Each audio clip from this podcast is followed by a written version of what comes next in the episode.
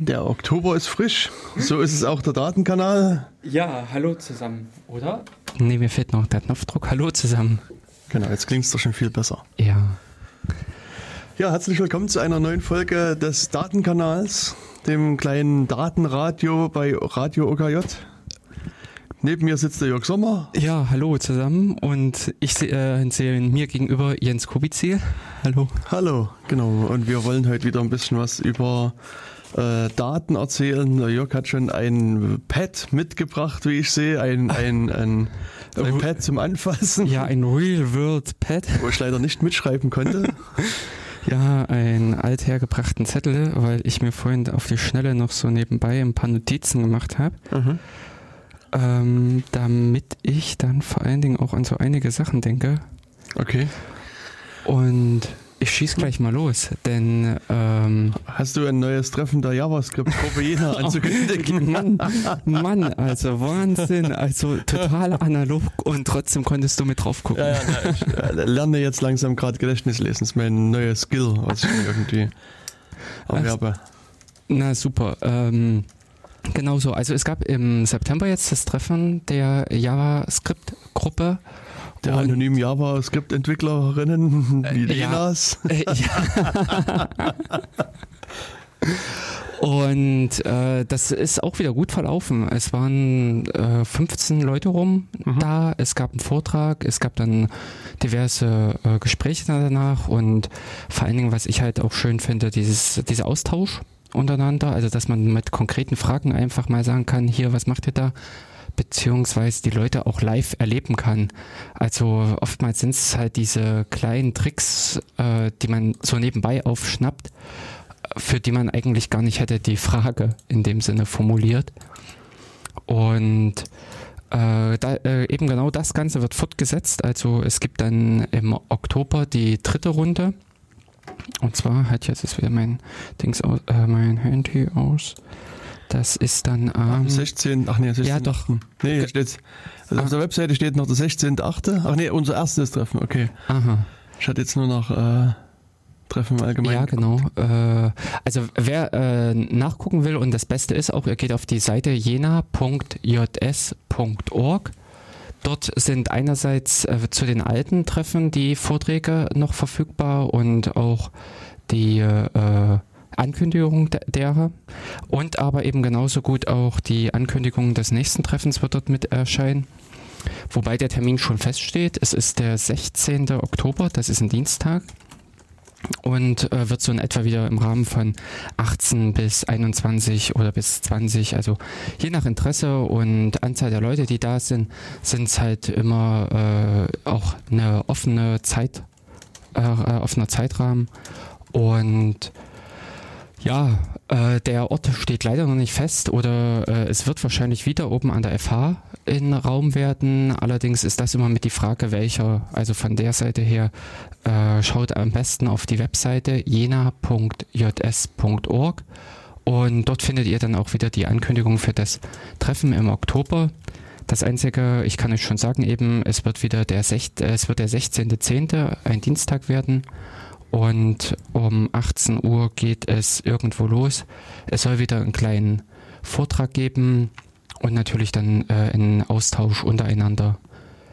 Wer da auch noch weiter irgendwie dabei sein will oder noch mehr, äh, ja, einfach sich beteiligen will oder einfach auch äh, irgendwie erstmal aus der Ferne, also virtuell mit den Leuten Kontakt aufnehmen will, es gibt einen Matrix-Raum.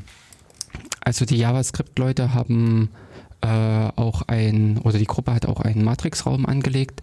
Und zwar ist das JS in Jena Doppelpunkt matrix.org. Ähm, genau, beziehungsweise das steht auch alles nochmal auf deren Webseite jena.js.org. Und genau, also ich werde auch wieder versuchen mit hinzukommen und dann wird es hoffentlich eine lustige Runde einfach geben. Und wenn es einfach nur ist, dass man gemütlich mit zusammensitzt und mit anderen einfach einen Plausch hält. Ja, das war eben äh, das Allerwichtigste, was ich jetzt bei mir nämlich oben auf meiner äh, Liste stehen hatte, dass ich den, äh, dass ich die Ankündigung nicht vergesse, beziehungsweise eben auch noch ein bisschen die Werbetrommel rühre. Mhm. Ähm, aber kannst du nochmal sagen, über was ihr so das letzte Mal dann gesprochen habt? Ähm, das letzte Mal, ich war eben leider zu spät, äh, war ein Vortrag über ein äh, Framework. Da ging es um die, ähm, warte mal, wie hieß ich, äh, war es Wu oder äh, dü, dü, dü, äh, die Slides sind hier. Dü, Projekte, genau. Und, ja, genau, es ging um Wu, also mhm. äh, VUE, ein äh, Framework äh, zum ja, äh, zum Arbeiten mit Webseiten oder zum Erstellen von äh, Java, also äh, JavaScript-Projekten, Herrgott, also ähnlich wie äh, React oder auch wie jQuery und solche Projekte in diese Richtung okay. gehen. Und äh, das hat einer äh, vorgestellt, da arbeiten damit. Fürs nächste Mal, äh, das fiel mir nämlich gerade ein, ähm, es äh, stand äh, im Raum die äh, Überlegung, dass wir über State Management reden. Also dass in, innerhalb dieser ganzen Pro, ähm, Frameworks oder innerhalb von einer Webseite ist es ja auch immer mit wichtig, dass man sich einen gewissen Zustand merkt. Also mhm. äh, eine Anfrage an den Webserver schickt die Antwort zurückbekommt und diese Antwort zum Beispiel irgendwo konserviert, beziehungsweise auch die äh, Eingaben, die ein Benutzer macht, äh, die aufgerufene Seite, dass all solche Informationen irgendwo gehalten werden. Und wenn das Ganze hinreichend umfangreich wird, äh, ich sag mal komplex, dann kann man sich da nämlich auch wahnsinnig schwer tun. Und dafür gibt es verschiedene auch wieder Projekte, die sich genau um ein schönes, angenehmes äh, Verwalten dieses Zustands, dieses äh, State Management kümmern und an der Stelle dann einen auch das Leben erleichtern. Genau. Aber mhm. man muss damit auch immer wieder gucken, wie gut das einfach in sein äh, Projekt passt wie äh, sinnvoll es meiner Meinung nach auch ist. Denn ich habe auch schon viele kleinere Seiten gesehen, die immer mit den ganz großen Kanonen schießen. Äh, ja, also da, da, gehört dann auch äh, eben so ein bisschen Erfahrung dann am Ende mit dazu und ein bisschen, äh, ja, ich würde mal sagen, gesunder Menschenverstand wo man dann überlegt, äh, was alles sein muss, also ob man wirklich da mit den großen Sachen aufziehen muss oder ob einen unter Umständen dann auch mal eine entsprechend äh, günstige Programmierung auch entgegenkommt. Hm. Ich weiß nicht, ob du das vor kurzem gesehen hattest. Ich hatte in den äh, Matrix-Kanal so einen. Ach nee, bist, bist du geht dein, dein Matrix eigentlich wieder? Ja, ja, oh, ah. oh, oh, oh. das kann man ja vielleicht erstmal besprechen. Es geht wieder, sehr gut. Ja, es geht wieder und ähm, es haben da ominöse Selbstheilungskräfte eingesetzt. ähm, das, das, was ich halt leider gelernt habe, äh, irgendwie das Python äh, nicht wirklich gut. Ähm, naja, profilbar, also über, äh, überwachbar ist in dem Sinne. Kann man da nicht so Print-Statements einbauen? So? Genau, ja. Äh, nee, aber das ist genau der, äh, der Ansatz, dass man wieder in den Code eingreift. Aber genau. ich habe es nicht, äh, es gibt keine so richtige schöne Sache, dass ich von extern, also mein Traum wäre eben gewesen über Linux okay. Perf, ja. Puff, hm. das Ding überwachen und gucken, wo es am meisten leuchtet aber äh, da leuchtet es zentral an einer C-Funktion von Python okay. äh, und das, die, die äh, Python-Welt, die da drunter hängt, die ist äh, unbekannt. Das hat man ja in der letzten Sendung auch schon mit hm. Äh, angerissen und ich am nächsten Tag bei mir war Ruhe. Okay. Also da war wie, äh, als wäre nichts gewesen. Aha.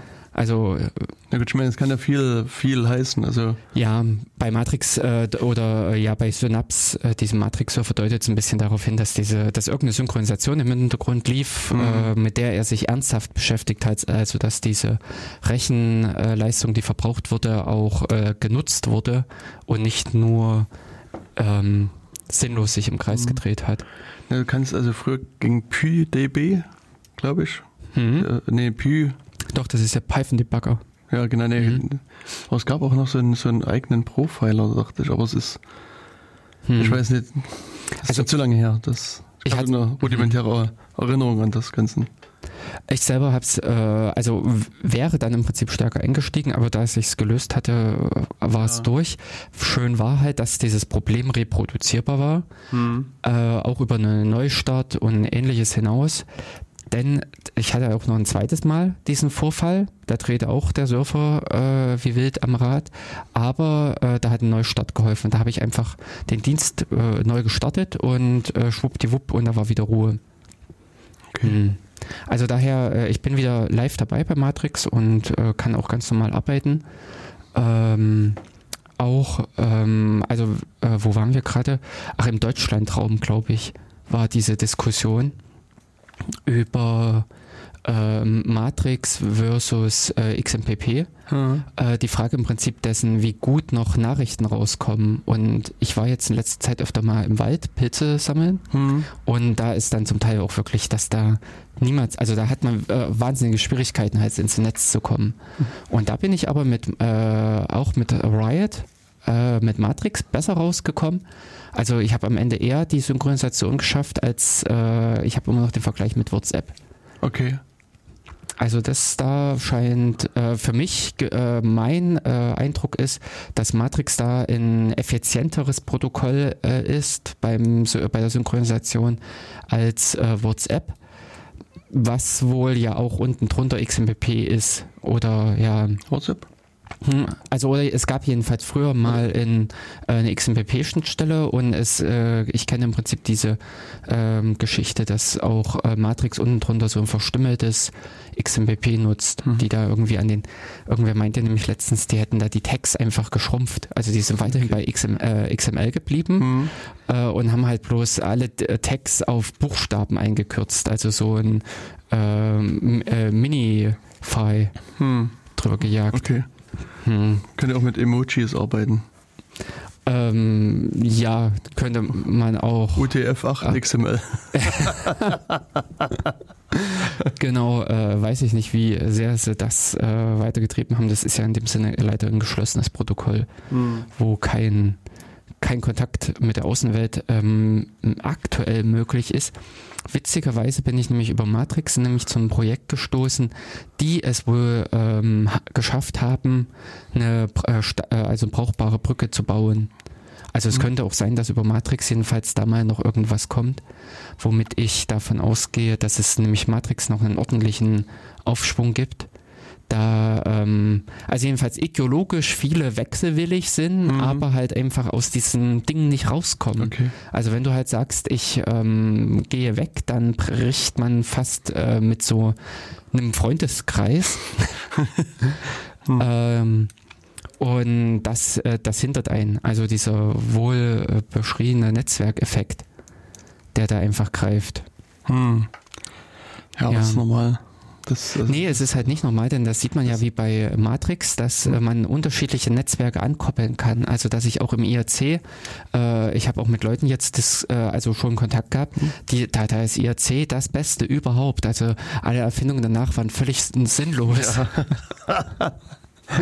und äh, ich kann aber mit denen Kontakt halten, weil eben Matrix diese äh, Kopplung hat, weil Matrix im Prinzip diesen Übergang geschaffen hat. Ja. Und es gibt ja auch diese etwas krute Brücke zu XMPP. Also das ist schade, dass das nicht mhm. so ausgebaut ist wie mit IAC. Aber es gibt wohl noch so eine Slack-Erweiterung. Mhm. Äh, das habe ich nie genutzt. Ähm, und diverse andere. Also die Telegram. Es muss auch zur Telegram äh, eine sehr gute Anbindung geben. Ja. Also da ist Matrix für mich einfach so ein Paradebeispiel, dass man auch offen äh, sein kann im Sinne dessen, mit wem man alles spricht, sprechen will. Hm, das hm. stimmt. Und da ist es, äh, äh, da muss man auch ganz klar sagen, diese äh, was sagen Facebook ähm, und WhatsApp und all diese äh, großen Sachen äh, zeichnen sich gerade dadurch aus, dass sie halt äh, sich nach außen abschotten. Mhm. Na, die wollen nee, diesen Netzwerkeffekt halt für sich ausnutzen. Richtig. Und, mhm.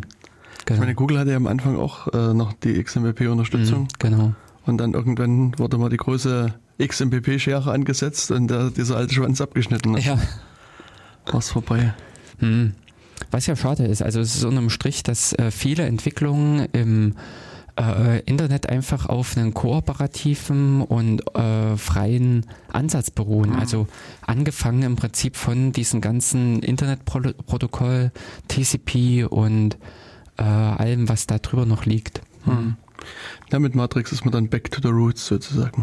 Ja, das genau das war auch schon oft mein Mhm. Gedanke, dass Mhm. da so ein bisschen wieder eher die alten Sachen aufkommen, bis hin, äh, dass auch im, äh, für Matrix äh, diese Vielfältigkeit der Clients ähm, auch gefühlt so jetzt wieder ein bisschen Fahrt aufnimmt, Mhm. äh, denn dieser Enheco äh, Client hat auch Unterstütz äh, Unterstützung für Verschlüsselung bekommen Okay. so dass man da an der Stelle auch mit ähm, ja das hat, was äh, im Dings nur äh, im eigentlich sonst nur Riot geboten hat. Hm. Und vor kurzem hatte ich mit äh, zwei anderen Leuten auch so in Multi äh, Videokonferenz gehabt. Aha. Also dass wir da zu dritt äh, in einem Matrix-Raum Mhm. waren und haben uns angerufen Hm. und äh, Angeguckt. und angeguckt, ja, genau, angeguckt und haben uns dann ähm, ja, also unterhalten können. Mhm. Und äh, was ich aus, äh, auch man kann im Prinzip äh, sein Screen sharen, Hm. äh, bis dahin, dass man auch gezielt irgendwelche Fenster, das war mir wichtig. Also Okay. es ist nicht nur ein reines Screensharing, sondern auch ein Fenster, Hm. so dass ich sagen kann, hey Leute, hier, ich zeige euch jetzt mal, was ich alles in meinem Browser eingebe, mache die Browserinstanz. Oder ich hatte es halt bei mir kurzhand an, an X-Term gekoppelt und Okay. alles, was ich halt im, bei mir im X-Term eingegeben habe, äh, wurde übertragen, während ich aber die Fenster gewechselt habe, das ist nicht aufgefallen. Okay. Das ist Hm. interessant.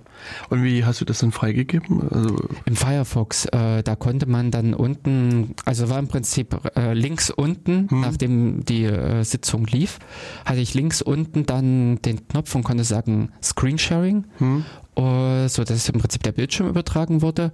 Und danach kam bei mir vom Firefox die Abfrage, was möchtest du denn? Und dann konnte ich ihm sagen, ich möchte hier das Fenster oder ich hätte auch wahrscheinlich sagen können, ich kann das komplette, den kompletten Desktop zeigen. Und wie hast du das Fenster dann ausgewählt? Das ist einfach sozusagen nee, da macht er mir eine Liste. Ach so, okay, der Mhm. fragt sozusagen irgendeinen X-Server, was an, an auf dem Fenster Genau. da ist. Und, Ja. Ah, okay. Mhm. Das klingt. Hm, praktisch. Ja, und eben im Rahmen von irgendwelchen Vorträgen, äh, von irgendwie mal was erklären, zeigen, äh, glaube ich, ist das auch sehr, sehr vorteilhaft. Das stimmt. Hm. Und da es äh, so technologisch ist, glaube ich, mit Matrix viel passiert. Äh, die haben mal viel so äh, Entwicklungen, die überall passiert sind, äh, zusammengetragen und verbunden und aber eben auch äh, das Ganze mit einem schönen Protokoll, Ja. glaube ich, auch verbunden. Na, mal sehen, das kann ich mir mal so ein bisschen vormerken, weil ich demnächst auch mal so eine Screensharing-Geschichte Mhm. machen muss. Und da, also ich, meine, ich muss das vorher mal ausprobieren, dass es auch Ja, zuverlässig Ja. funktioniert, aber das klingt erstmal interessant. Hm. Hm. Also ich selber hatte jetzt bis auf diese Sache äh, auch keine andere ähm, äh, praktische Erfahrung. Hm. Ähm, dafür fehlt mir auch der, also äh, hier und da kann ich mir vorstellen, dass ich das äh, zweimal im Jahr äh, nutzen würde, aber ansonsten äh, ist da jetzt nicht der praktische Nutzen für mich gegeben. Besser und das, was auch funktioniert, ist halt normale Telefonie über Matrix. Hm. Also, dass ich das auch da einfach sagen kann, hier anrufen und kann dann mit meinem Gegenüber sprechen. Oder eben auch per Video, aber das ist auch für mich. Also die Telekom hatten Mitte der 90er Jahre, hu, ISDN und jetzt machen alle Videotelefonie.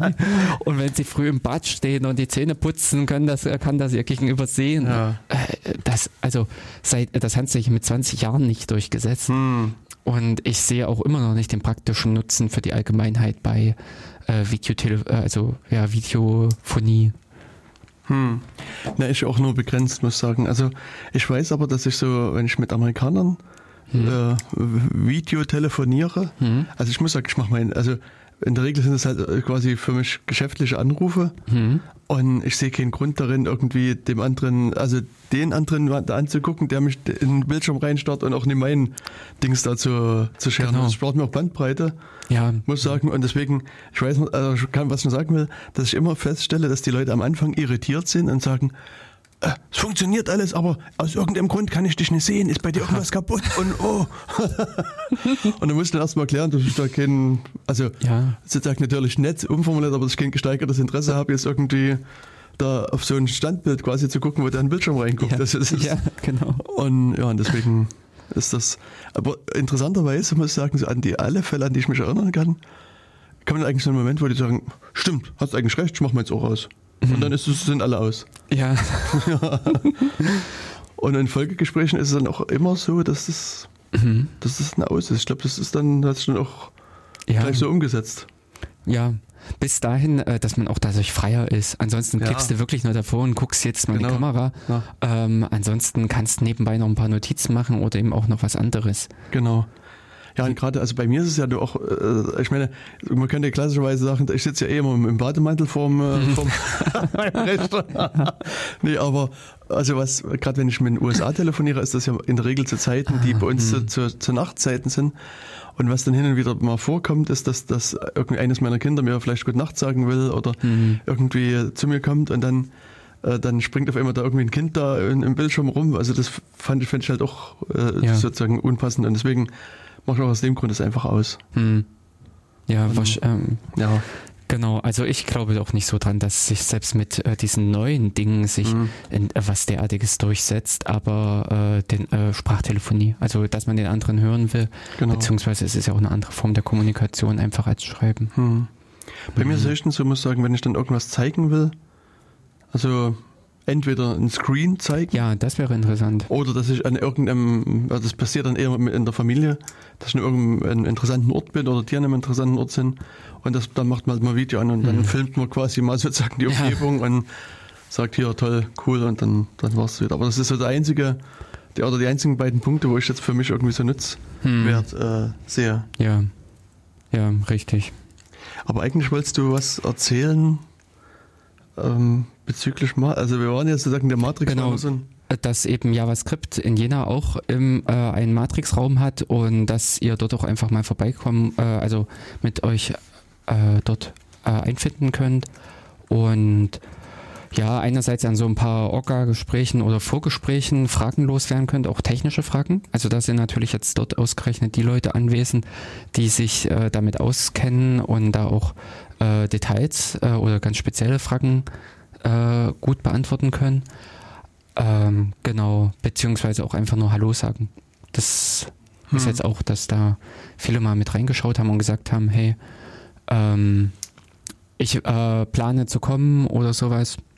Wo dann natürlich auch äh, da die äh, Zeitgestaltung auch frei ist, äh, wo es dann auch einfach mal sich ergibt und dass man einen anderen Tag wählt. Eine an, äh, gute Uhrzeit wird wahrscheinlich immer in diesem Zeitraum bleiben, aber ähm, wer eventuell auch einen Raum fest bieten kann, also wer im Prinzip sagt, hier bei uns in der Firma wird sowieso erst 22 Uhr abgeschlossen und von 18 Uhr an steht der Konferenzraum eh leer, dann äh, meldet euch, sagt Bescheid.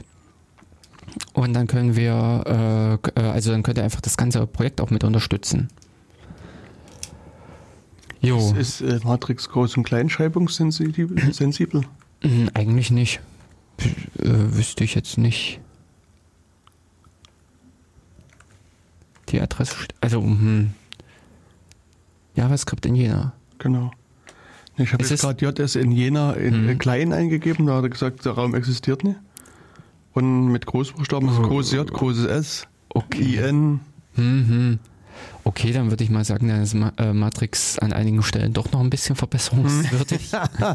Denn äh, sowas ist albern. Ja, Also das verwirrt mehr und man müsste mal gucken, ob auch UTF-8 in den ähm, ähm, Räume, also UTF-8 in den Raumnamen möglich ist, denn das wird auch ganz viel Spaß erzeugen. stimmt, der nimmt es aber auch als, als ne, einen neuen Raumname, Wenn du es klein wenn ich schreibst. kleinen Namen äh. Okay. Na gut, Wir haben hier nur unseren Datenkanal geschrieben, aber ich glaube, das ist alles klein gewesen. muss mal gucken. Hm.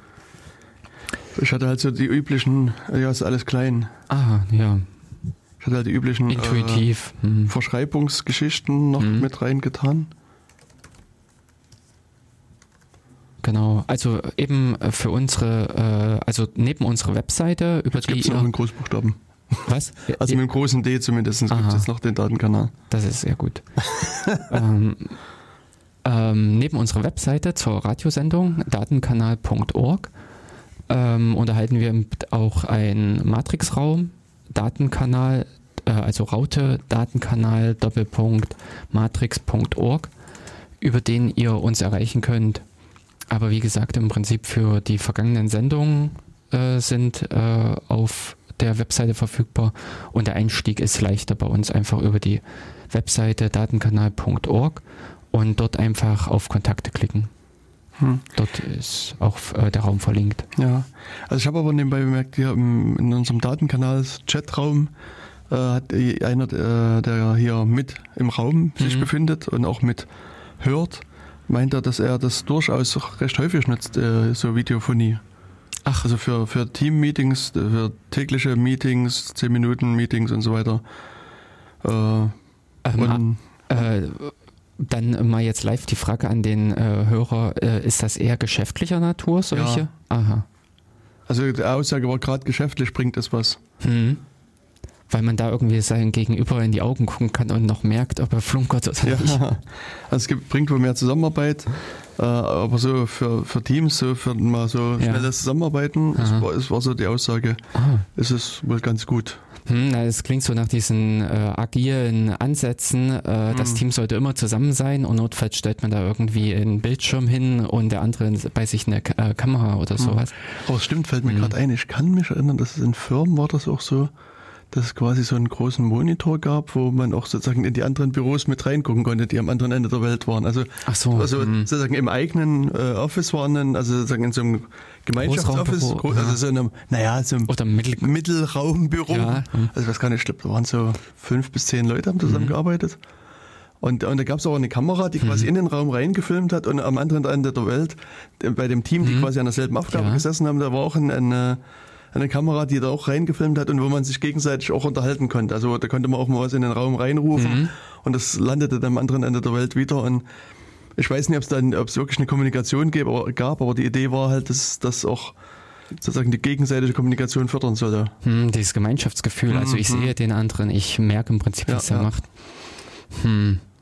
Keine Ahnung, also äh, mag bei mir noch so ein bisschen das Problem sein, ich bin in einem Jahrz äh, Jahrzehnt aufgewachsen, wo das einfach nicht möglich war. Genau. Hat man sich ASCII-Grafiken hin und her geschickt. ja. Und selbst die haben sich zeilenweise aufgebaut. Ne? nee, stimmt ja. Das, ja. Genau. Richtig, also so viel im Prinzip zu diesen, äh, zu der Ankündigung äh, mit. Äh, und ich weiß nicht, ich habe jetzt noch ein paar andere Sachen zusammengelesen. Ja, los, äh, ähm, erzähl mal. Ein paar Idee, äh, Sachen, die mir einfach aufgefallen äh, sind.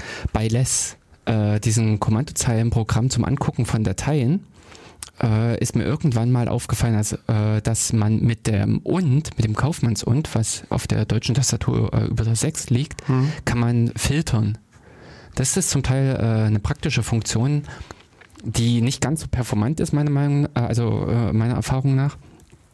Aber ähm, bei gewissen Dateigrößen macht sich praktisch und dann bekommt man nur noch die Zeilen angezeigt, auf die der reguläre Ausdruck passt. Ach so. Genau, das ist nicht so wie Slash, wo du sozusagen suchst, sondern du hast dann quasi so nur die genau. also zusammengedampft mhm. alles. Ah, genau. Ja, das stimmt. Wenn man im Prinzip eine Log-Datei hat, mhm. äh, in der verschiedene Prozesse äh, sich oder vielleicht aus einem Prozess verschiedene Untergruppen, wie auch immer, kann man dann einfach den, äh, sagen äh, und, also dieses Kaufmanns und drücken, dann bekommt unten auch diese ganz normale Zeile, äh, wie man es auch vom Schrägstrich hat. Und dort kann man dann, was weiß ich, sagen, ich suche nach Dienst äh, Sendmail hm. oder sowas. Und dann bekommt man äh, für dieses Log nur noch die Meldungen angezeigt oder die Zeilen angezeigt, in denen Sendmail drinsteht. Was einem natürlich oftmals hilft. Ach, äh, schönes Beispiel fällt mir im Prinzip ein. Bei Exim hm. äh, ist im Log nämlich äh, für die E-Mail immer äh, eine ID mit vergeben. Also alle Meldungen mhm. für eine E-Mail sind mit einer ID gekennzeichnet und wenn man die hat, filtert man flupp und dann sieht man schön nacheinander, was alles mit dieser E-Mail passiert ist und nicht noch so wild hin und her die äh, anderen Meldungen, die in der Zwischenzeit passiert sind. Und ein anderes äh, Funktion Doppelpunkt E. Also wer der Benutzer, mhm. wer ein regulärer VI-Vim-Benutzer ist, wird das kennen. Mhm. Aber auch im Less funktioniert es, äh, dass man sich noch zusätzliche Dateien öffnen kann. Ja. Wenn also in irgendeiner README äh, steht, äh, äh, zusätzliche Infos gibt es dort und dort, muss man nicht erst Less verlassen und wieder äh, mit der neuen Datei starten, sondern mit Doppelpunkt E und kann dann dort äh, diese öffnen. Mit äh, Doppelpunkt N und Doppelpunkt X äh, kann man auch dann die unterschiedlichen Dateien anspringen. P ich denken. Ja, Doppelpunkt N und Doppelpunkt P ist äh, zum Hin- und Herlaufen und mit Doppelpunkt X kann man gezielt irgendwo. Also wenn man zur ersten will, Ja. äh, kann ich äh, sagen 1 Doppelpunkt X, Hm. äh, beziehungsweise auch gibt es irgendwas, glaube ich, für die letzte. Irgendein Trick. Stimmt. Genau. Das waren also jetzt mal so ein paar kleine Funktionen äh, bei Less. Aber was mir da gerade einfällt, ähm, wenn ich den Vim benutze, Mhm. dann gibt es so einen schönen Trick, wenn ich äh, auf dem auf einem Dateinamen bin. Mhm. Also sozusagen, also, also auf, also sagen wir, auf einem String, was ein Dateiname, ein existierender Dateiname ja, ist, ne. kann ich GF drücken und Mhm. dann öffnet er die Datei unter dem Cursor. Mhm. Und ähm, weißt du, ob sowas im Emacs gibt? Okay, war nur eine Frage. Ähm, spontan äh, würde ich jetzt sagen, nicht. Okay, also äh, Frage geklärt, Vim ist besser als Emacs. Ähm, ja, also äh, äh, äh, spontan fällt mir dafür äh, keine Tastenkombination ein äh, oder auch eine direkte Funktion, aber in es ließe sich mit einem relativ Ja. einfachen Makro basteln. Hm. Ja, natürlich. Also oder mit einer kleinen Funktion so. Ich hatte mich gerade Mhm. überlegt, aber im, im Dings geht es natürlich auch neben Less, dass du das. Da gibt es diesen Äh, Cursor nicht. Also das ist das, was genau. es ja noch im Emacs gibt, ähm, wo man dort an der Position ist. Ja, äh, Hm. es ist auch mit Sicherheit möglich, dass man URLs irgendwie öffnen kann und ich habe das bei mir auch nicht aktiviert. Hm. Hm, genau, Ja, war jetzt nur so eine ja. Frage. Also, aber das Okay. mit dem Minus E muss sagen, das bei Less benutze ich auch. Äh, äh, Doppelpunkt E. Äh, ja, manche. Ja, hm. Nee, es gibt bei Less nämlich auch noch die Minusfunktion. Richtig. Minus, ich weiß gar nicht, ist E belegt? Also ein E kann ich mich nicht erinnern. Das weiß ich auch nicht ganz genau, aber äh, spontan fällt mir immer Minus Groß S ein. Hm. äh, was für den Zeilenumbruch äh, zuständig ist oder minus klein i für die Ignore Case. Hm. Ja, Makros E, ähm, nee. Ach, E ist hier Quit at End of File. Also das wird sozusagen äh, an sich keinen ah, keinen Effekt machen, aber sozusagen, wenn du, je nachdem wie es eingestellt ist, na doch, du kannst dieses Flag aktivieren oder nicht Richtig. und wenn du dann einmal das Ende erreicht hast, bist du raus. ist doch, genau, no, no. Ja, aber das ist eigentlich ganz schön. Also, ja, das, was du sagst, das ist groß. Also, das S nutze ich recht häufig oder R Mhm. nutze ich auch. Äh, da kannst du zwischen Raw Characters und, und Ah, den ja. äh, Dings Mhm. äh, geparsten quasi umschalten. Hm, Und ansonsten fällt mir jetzt auch nicht weiter ein. Das sind so die, die an die ich mich jetzt, jetzt sofort erinnern kann. hm. Also ich habe das bei mir zentral geregelt über die Umgebungsvariable. Das, Hm. Äh, ich weiß gar nicht, wie die, ob die less oder noch ein bisschen mehr heißt. Das gibt so verschiedene Less-Umgebungsvariablen. Ja, und äh, ich weiß noch, dass ich, glaube ich, das kleine M drin habe oder ich oder das große M. Das hat unten was mit dem Prompt zu tun, wie ausführlich der ist. Und ähm, ja, also diverse Einstellungen habe ich da Mhm. auch äh, zentral mitgemacht. Long Prompt. Das große M, oder? Hm, Nee, kleines M Kleine ist, M. ist also äh, causes less to prompt verbosely with the person into the file. Ach so, By default less prompts with a colon. aha. Also dann habe ich das große M und ich glaube auch noch ein L habe ich drin. Boah, bei mir ist äh, No less open. Ignore the less open environment variable. mit Groß L. Groß L. Ah, dann äh, habe ich das, glaube ich, im Rahmen von diesem Chit. Äh, äh, Quatsch, nicht Chit, von System D, äh, nee, Journal.d, so rum. Okay. Bei Journal.d äh, verändert nämlich auch nochmal ein bisschen, Hm, äh, was äh, ich dann wiederum umgebastelt ja. Ja. Aber äh, ich hatte jetzt nämlich auch schon das andere äh, Stichwort, äh, was, ich, was ich vor kurzem erst entdeckt habe, also diese Less, äh, das äh, nutze ich selber auch schon etwas länger. Aber bei JIT-Log, also bei dieser äh, äh, Funktion, Mhm. um sich anzeigen zu lassen, äh, wie hat sich meine Historie verändert, habe ich die Option minus groß L entdeckt. Und zwar kann man damit einen Bereich angeben einer Datei oder ganz und gar auch einen Funktionsnamen. Und kann sich darüber äh, die Historie anzeigen lassen. JIT hat da so eine Intelligenz, also wenn oberhalb dieser Zeile natürlich was eingefügt wird, äh, dann verändert sich natürlich immer wieder diese Zeilennummer, weswegen mich man nicht statisch irgendwie auf diese eine Zeile filtern kann oder auf einen gewissen Bereich. Aber wenn man zum Beispiel wissen will, wie hat sich diese Funktion entwickelt, was sind die Commits dafür, nur für diese eine Funktion, dann kann man mit äh, JIT log minus groß L genau das äh, sich rausfiltern lassen. Also das, äh, das ist eine Funktion, die habe ich, äh, die hatte ich in der Vergangenheit mit einem Skript äh, so halb recht und schlecht mir nachgebastelt und habe ich jetzt auch entdeckt, dass es die direkt im JIT gibt. Und äh, man kann, äh, wenn man, was weiß ich, einen Codeschnipsel vor sich hat, also irgendeinen Funktionsteil, bei dem man nicht so richtig versteht, warum der so ist oder was man damit irgendwie erreichen wollte. Und da kann man sich ja oftmals über die Historie angucken, war, wie ist der entstanden. Inklusive äh, sieht man halt dort auch die, äh, also wenn man noch minus P für die Patches äh, Anzeige hat, äh, sieht man auch immer wieder mit die Logmeldung dazu, also das, was hoffentlich gut formuliert in dem JIT, in der äh, Commit-Beschreibung steht. Hm. Aber das klingt so für mich, wenn ich das so lese, wie so eine typische äh, Erfindung für, für einen Editor. Also ich glaube, du würdest kaum sozusagen git, gitlog L, Zeile Nummer 1 und Zeile Nummer hm. 15 oder sowas eingeben, sondern das ist doch, also wenn ich so dran denke, wie, wie, wie würde ich das benutzen, doch eher gerade im, im, im, in meinem Editor, dass ich sage, ich markiere diese Zeile und sage, Editor, mach mal git log L. Genau, ja. Und das, also. Ja. Also das wird auch in äh, diesen äh, verschiedenen äh, Entwicklungsumgebungen mit drin stecken, dass die das aufrufen. Ähm, keine Ahnung. Äh, da ich jetzt äh, auch oft genug Git äh, auf der Kommandozeile aufrufe, hm, keine Ahnung. Hm.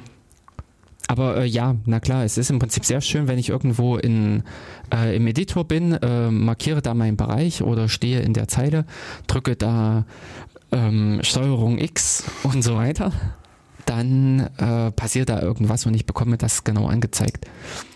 Ja. Genau.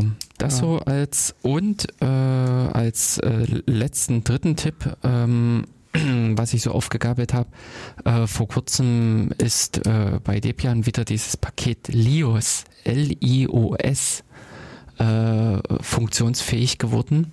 Und zwar wollte ich vor kurzem mal ein bisschen mit Schrifterkennung spielen und äh, bin da eben genau auf dieses Paket gestoßen, im, äh, was eine Oberfläche zu verschiedenen anderen kleinen Paketen ist, ab, äh, also oder anderen Programmen, aber eben für die Bedienung recht angenehm ähm, es gestaltet für Schrifterkennung. Also ich habe jetzt ein bisschen damit rumgebastelt, äh, weil ich vor allen Dingen auch bei mir mal versuchen wollte, Kassenzettel einzuscannen, um die in irgendeiner, also technisch nutzbaren Form zu haben, dass man es da nochmal auswerten kann, irgendwie dokumentieren kann.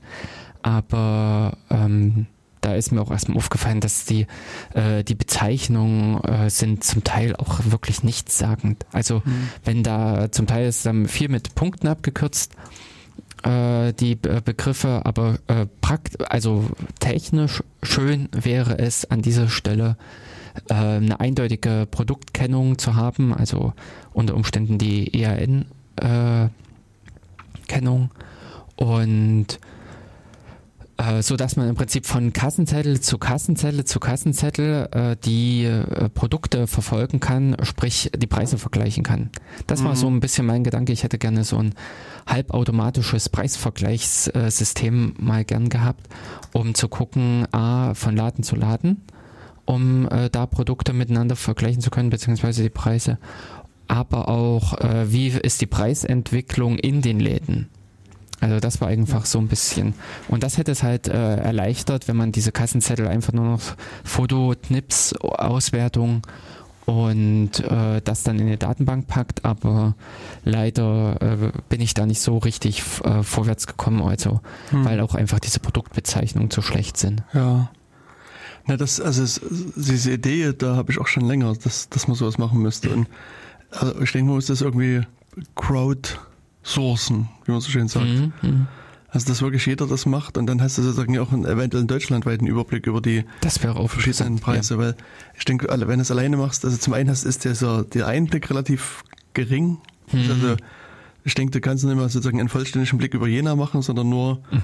keine Ahnung, ein Aldi, Teegut und ja. keine Ahnung, Rewe oder wo immer du einkaufen gehst. Ja, genau. Und, und dann halt auch nur bei den Produkten wiederum, die du gerade kaufst, weißt du, das, also insofern, also hätte ich gerne sowas, was möglichst viele nutzen und, und wo man dann eben so nach verschiedenen Sachen halt gucken kann. Das wäre noch interessanter, ja. ja. Ja, wirklich. Ähm, mich hatte aber schon alleine nur im Prinzip äh, interessiert, äh, dass ich äh, in irgendeiner Form dokumentiert habe, was weiß ich, eben die Milch kostet hm, so und so viel. Ja. Und dass man auch für sich äh, alleine so eine Entwicklung. Aber mhm. noch interessanter wäre natürlich eben so ein Projekt, wo man das äh, ja am besten in eine App verpackt. Wuff, du machst dein äh, Foto vom Kassenzettel hm. und dann wird das einfach in eine Datenbank mit eingespeist. Dann wird eben dort hinterlegt, am so und so vielten äh, hat Produkt XY dort und dort hm, ja so, äh, so viel gekostet. Ja, richtig. Mhm. Aber eben dafür müssten halt die Produkte eindeutig sein und das sind sie halt leider nicht. Also zum Teil steht einfach Milch auf dem Kassenzettel. Hm. Und das kann alles sein. Das kann äh, zum Teil die Flaschenmilch sein. Ich meine, du könntest ja sozusagen den, wenn, schon wenn du das in deinen Warenkorb legst, mhm. den, den, ähm, mhm. den, das, das Ding scannen. Also dafür bin ich zu faul. Hm, okay. Also das glaube ich praktisch ist das nicht ja, so. Hm. Ähm, bis dahin, was ja einfach insofern ärgerlich ist, an der Kasse haben die diese Informationen. Ja, ja. Also das, die Rücken, äh, das, die Kassenzettel sind meiner Meinung nach auch so wenig informativ gestaltet, um eben nicht irgendwelche Möglichkeiten da zu eröffnen. Hm weil äh, so ein Preisverzeichnis äh, oder vor allen Dingen auch Preisentwicklung, das wäre natürlich eben statistisch gesehen hochinteressant, weil mhm. da kann man so ein bisschen auch äh, dem Warenkorb des Statistischen Bundesamts äh, noch eins dagegen setzen ja, ja. Äh, und die äh, auch ja wirklich breitflächige Preisentwicklung sich angucken. Genau. Aber hm, also entweder, äh, ja, also zum Teil vielleicht, wenn irgendwie alle Produkte mit RFID-Tags äh, äh, versehen sind, dass man da wesentlich leichter halt einfach das äh, machen kann, ja. Ja, du musst halt wirklich so einen Scanner, tick, tick, tick, das dann durchscannen.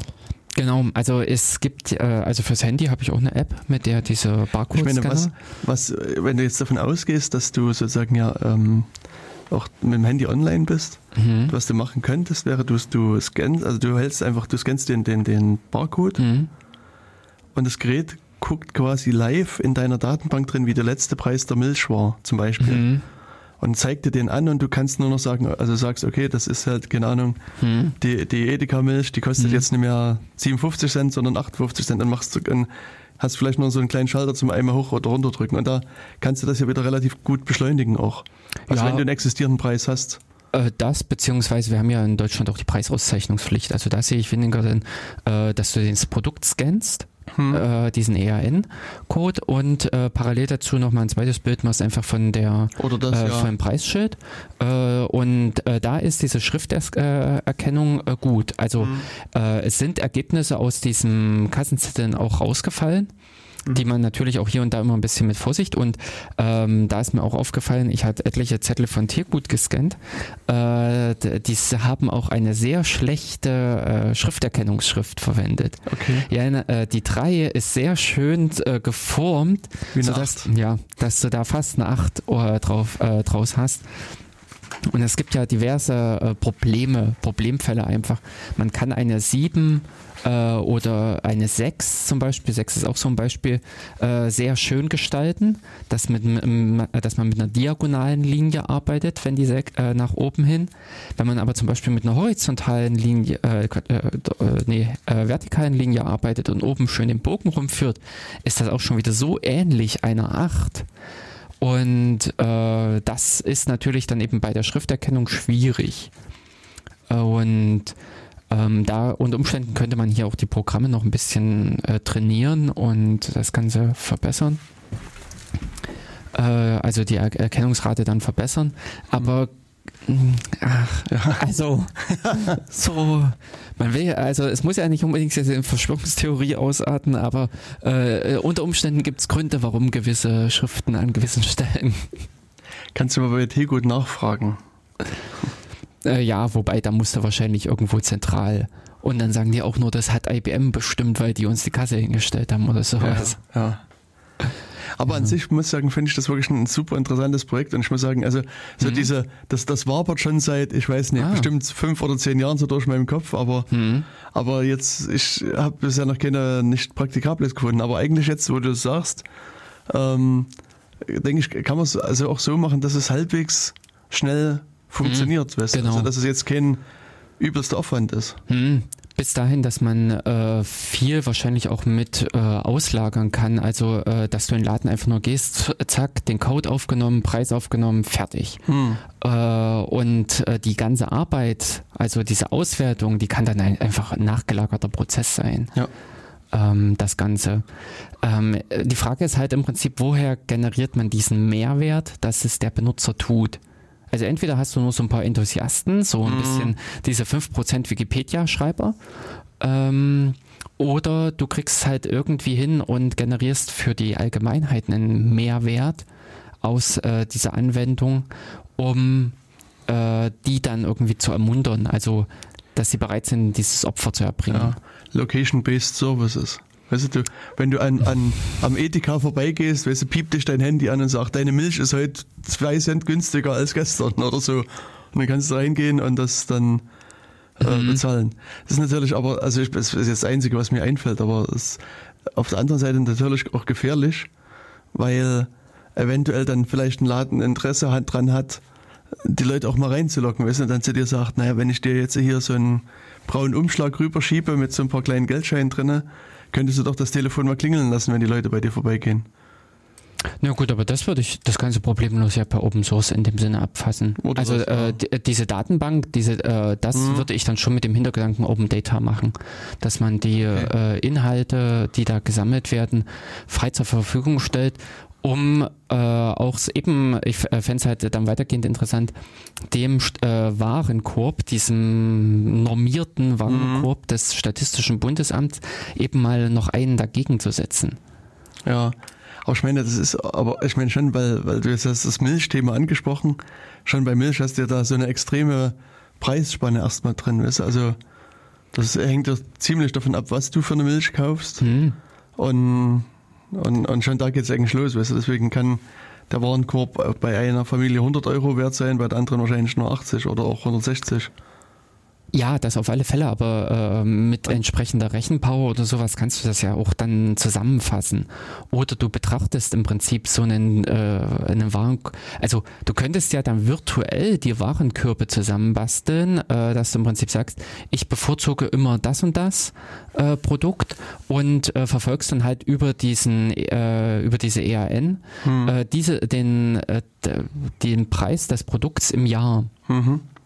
Ja, also meine Vermutung wäre jetzt auch, dass, dass sozusagen eine billige Milch, um jetzt Na, dieses ja. Milch, mein, mein mhm. Standardprodukt, Na.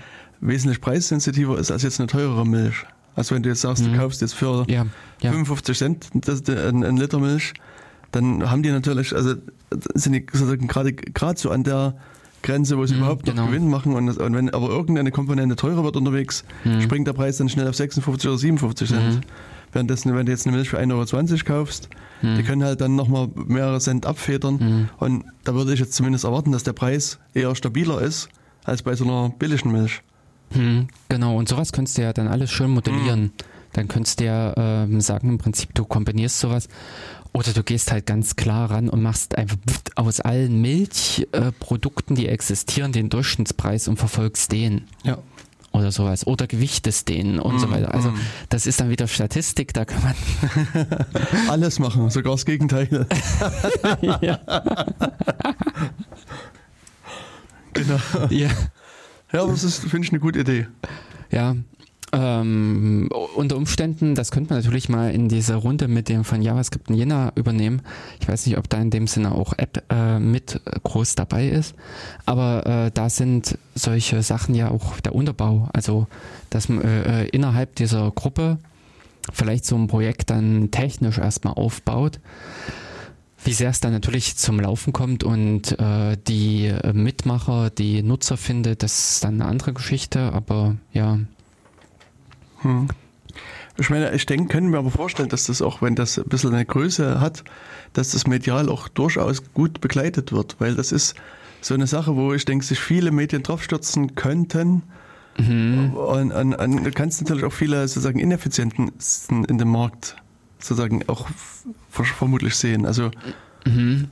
also ich ich meine, das einzige Problem ist halt, du hast natürlich jetzt hier kein, also bei, bei, bei, so einem, bei einer Börse an sich, also kannst du das ja auch machen. Da kannst du sozusagen in gut in verschiedenen Börsen handeln. Also in Deutschland hm. irgendwelche Regionalbörsen meinetwegen oder eine elektronische Börse oder europäischen Handelsplätzen, wo, hm. wenn jetzt alles in EU, äh, in Euro gehandelt wird, hast du quasi erstmal selber also eine gute Vergleich, Vergleichsgrundlage. Und international musst du halt die Währungskomponente noch mit einrechnen. Und da kannst du aber sozusagen, also was du bei solchen Börsen dann machen kannst, dass du sagst, okay, meinetwegen an der Großhandelsbörse in Jena ist die, das Produkt irgendwie viel zu teuer und, und an der Regionalbörse in Weimar ist es viel mhm. günstiger. Also kaufst du es in Weimar auf mhm. und verkaufst es aber zum selben Zeitpunkt gleich in, in Jena ah, wieder. Ja, gut. Mhm. Und, und das, das geht natürlich hier äh, weniger. Und, und da gleichen sich aber am Ende die Preise wieder an, sozusagen. Also der. Preis in Jena und Weimar ist dann irgendwann wieder gleich. Da gibt man sozusagen eine kurze äh, so mhm. Spitze in beide Richtungen und dann gibt es aber eben diese Marktteilnehmer, die das sehen und dann dann den einen Preis verteuern und den anderen wiederum verbilligen, also mhm, genau. kaufen, verkaufen und dann gleicht sich das an. Aber so kannst du halt dann auch kurzfristig Gewinne hm. erzielen. Aber da, das würde ja das, bedeuten, du bist Händler. Ja, genau. Das, mhm. geht, das geht halt hier nicht. Also insofern kannst du auch sozusagen vielleicht sehen, dass es so einen, also was ich, dass es bei Markt X die Milch halt viel zu teuer gibt. Mhm und dann gehst du halt äh, dann zum Markt Y. Hm. Dann wird es halt eher so sein, dass dann vielleicht, aber das äh, weiß nicht, ob das so eine, so eine App überhaupt so eine Wirkung entfalten kann, der, der Preis bei dem anderen Markt eher ansteigt oder einfach die Milch alle ist. Also das kann ja auch sein, hm. dass, die, dass alle dahin rennen, kaufen die Milch weg und also weiß nicht, wie, hm. wie gut muss sich das dann, also wie, wie weit sich das auch auswirkt. Hm, hm. Das Einzige, was ich äh, auch noch äh, ja, gut, äh, dass im Prinzip du, äh, wie du es jetzt beschrieben hast, diese äh, Käuferströme steuerst, ähm, dass du unter Umständen eben auch äh, anders planen könntest oder sowas. Äh, dass du im Prinzip sagst, oh, äh, also interessant wäre, äh, wo es eher ja extrem ist, das äh, Gegenbeispiel sind ja diese, oder andere Beispiele sind die Tankstellen. Da sind ja die Spritpreise mhm. schwankend. Du kaufst eigentlich überall das gleiche Produkt und äh, hast auch eine relativ gute Auswahl immer in einem äh, lokalen Gebiet. Hm. Und das ist ähm, äh, ja hier wesentlich schwieriger. Also hier sind ja die Produkte zum Teil sehr unterschiedlich, die gibt es nur in einigen Märkten. Ähm, und du Wo, hm. Wobei, also gerade bei Sprit, also bei, bei Benzin, äh, glaube ich, dass Leute trotzdem den Eindruck haben, dass wenn sie jetzt an, meinetwegen an die gelbe Tankstelle fahren, dass der mhm. quasi handgefiltert ist, weißt du, und dass das quasi sozusagen noch äh, Echt? zwei, drei äh, Spezialoktanen ja, genau. mit reingekippt ja. worden sind, die dann also mein Auto nochmal 100 km/h schneller pro Minute machen. Mhm. Währenddessen ich an die, wenn ich an die rote oder grüne oder was ist Tankstelle ja, genau. gehe, da ist, da gibt's quasi den Abfall, den die anderen nicht mehr haben wollten. Aber das, das zumindest mhm. ist so mein Eindruck, dass, dass, dass, dass viele Leute dieses, also die jetzt speziell ja. zu den Markentankstellen mhm. fahren, auch mhm. das glauben, dass die da eben dann nochmal einen speziell handgefertigten oder im super qualitativ hochwertigen genau. Benzin oder Diesel kriegen. Da ist irgend so ein Tralala-Power äh, drin. Ja, genau, ich sage dann immer, fahrt einfach mal den Tankwagen hinterher Weißt du, also egal, wo die hinfahren, äh, ja. werden sehen. Ja, das, wo die hinterher wieder auffüllen. Wo die auffüllen. Ne? Und das ist quasi, jeder Tankwagen kommt quasi, also es gibt halt immer in der Region große, große äh, Zentrallager. Lager und da füllen die ihre Wagen auf und fahren dann hin. Also das ist genau gar nicht handgeklöppelt. Ja, also es gibt äh, ein paar große Raffinerien, äh, die Firmen, äh, die das produzieren und das war's. Hm, richtig. Ja, also insofern, wie gesagt, das können wir ja mal auf fortführen, unsere Idee. Mhm, genau. Äh, kommt einfach mal mit dem Matrix-Raum vorbei, schmeißt mal mit eure äh, Gedanken genau. mit ein und vielleicht erwächst daraus wirklich ein schönes äh, Projekt, genau. äh, was wir gut irgendwie umgesetzt bekommen. Die Datenkanals-Preis-App. Ja, irgend sowas. DKPA. genau. Die Idee wurde hiermit geboren. So, und dennoch äh, wollte ich nochmal im Prinzip auf das LIOS-Projekt verweisen, was sich bei SourceForge findet. Ähm, genau. Äh, es ist einfach nur eine kleine, äh, in Python geschriebene ähm, äh, also äh, Oberfläche, die äh, einem es erleichtert, im Prinzip irgendwie mal eine Datei in irgendwas einzuscannen, beziehungsweise auch dann zu drehen und also in irgendeinem Sinne weiter zu bearbeiten, äh, bevor man sie dann einfach durch die äh, Spracherkennung durchjagt. In dem Werbevideo äh, auf YouTube ist auch zu sehen, dass sogar Hindi erkannt wird. Hm. Also der, Haupt, der Entwickler scheint ein Inder zu sein und der hat dann im, äh, auch einen, ja, für mich nicht lesbaren Text äh, erkennen lassen. Also da kann ich jetzt nicht sagen, wie gut äh, die Erkennungsrate war, aber genau. Jo, und als nächsten Punkt hatte ich bei mir noch mit draufstehen äh, DNS über HTTPS. Was uns du. so Do, äh, weiß ich nicht, ob es so genannt wird. DNS over HTTPS. Ah, okay. Ähm, was uns ja eigentlich zu unserem Thema führt. Ähm, Vorher. Ah, ja. Will ich noch äh, auch zwei Sachen mit mhm. erwähnen. Mach. Haben wir schon fast eine Stunde verquatscht, weißt mhm. du das? Also zum einen ähm, gibt es eine neue, also eine Entwicklung gibt es schon eine ganze Weile, aber es gibt eine schöne Software mit dem sehr feinen Namen Katzenpost. Katzen. Mhm. Und ähm, die ist jetzt äh, das erste Mal released worden in einer Version, die sowohl kompiliert wie auch benutzbar ist. Und das ist also quasi schon ein großer Meilenstein. Mhm. Und äh, also Katzenpost ist äh, auch so eine Anonymisierungssoftware. Mhm. Ähm, also wobei die im Gegensatz zu Tor eher so auf Texte aus ist. Also eher mhm. sozusagen, also nicht Texte, sondern sagen wir mal Nachrichten mit größeren Latenzen. Mhm. Also äh, die Idee ist eben sowas wie Mails, auch Chatnachrichten über das System auszutauschen und auch wieder mit dem Ziel, dass sozusagen der Empfänger nicht unbedingt weiß, wer der Absender ist mhm. und dass, dass auch das Netzwerk aktive Attacken erkennt gegen das Netzwerk, also das, was die bisherigen eben noch nicht konnten. Mhm. Also es, und, und eben auch, es nützt auch quasi modernere äh, kryptografische Algorithmen. Mhm. Und, und da gibt es also schon eine ganze Weile eine Entwicklung bei diesem bei der Software, bei Katzenpost. Ja, und bisher war das aber alles erstmal so ein bisschen auf dem Weg dahin. Und jetzt ist es so, dass es die erste funktionierende Variante gibt und, und die funktioniert quasi wie so ein Proxy. Also du hast sozusagen ein, ein, ein, ein POP-Proxy und ein, mhm. also ein POP3-Proxy und ein SMTP-Proxy und verschickst sozusagen dann deine Nachrichten. Oder eigentlich kein Proxy, sondern eigentlich ist es ein also, Server. Mhm, ja, aber ähm, und, und, äh, und schickst darüber deine Nachrichten oder empfängst deine Nachrichten.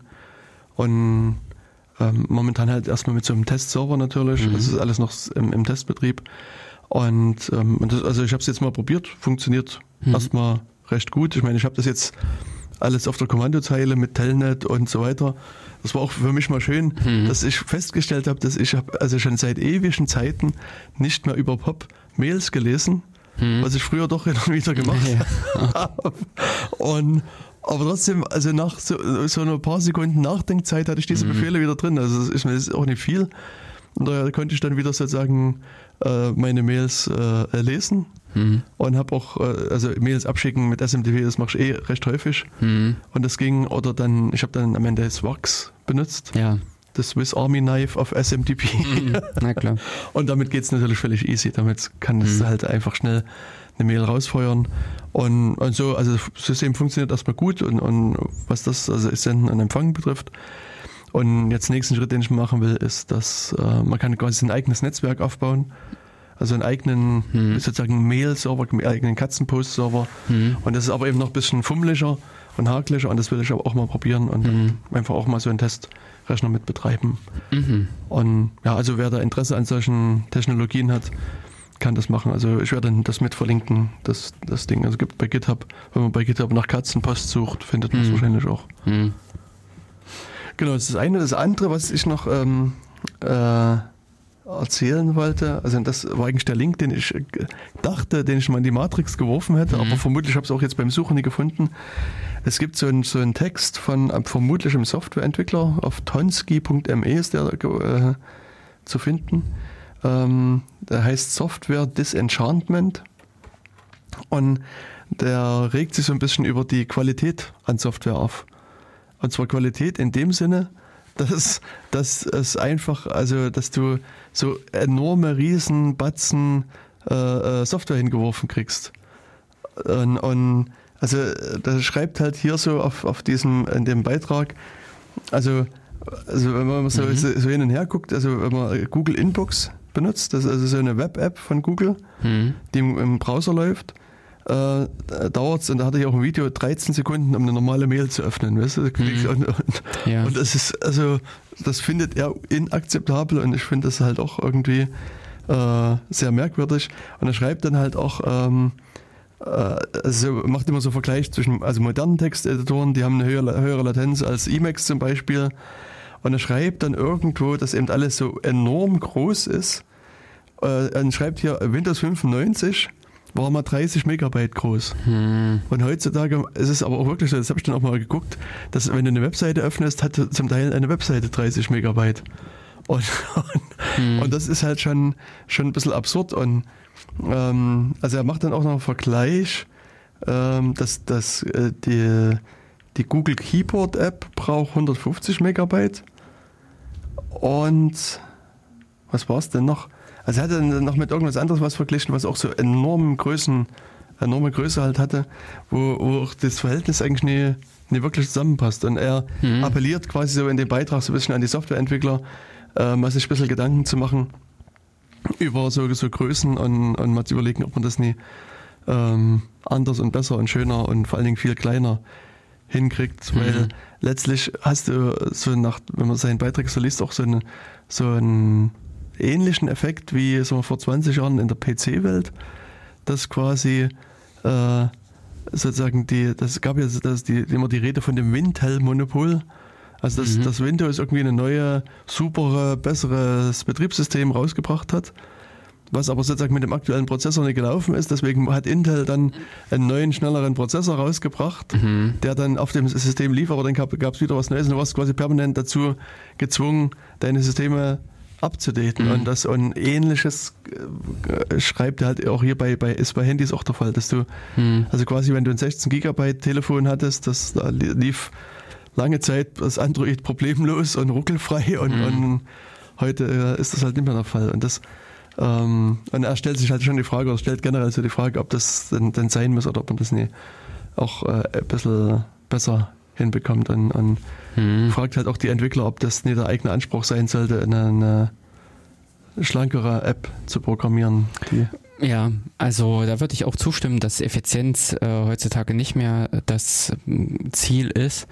Da fallen mir jetzt solche Sachen ein, einfach wie dieses ganze Paket äh, zusammengeklöpple, äh, die äh, Containergeschichten, also äh, da wird eben ein Docker von irgendwas hingeschmissen und dann zieht man sich einfach mal ein paar hundert MB äh, nur damit es irgendwie in einer standardisierten Umgebung läuft. Und äh, viel ja, also äh, gefühlt ist bei vielen nicht mehr wirklich der Gedanke dabei, ähm, wie bekomme ich effizient irgendwas umgesetzt, sondern äh, da wird einfach das Erstbeste genommen oder am besten noch irgendwie viel Bling Bling äh, dazu.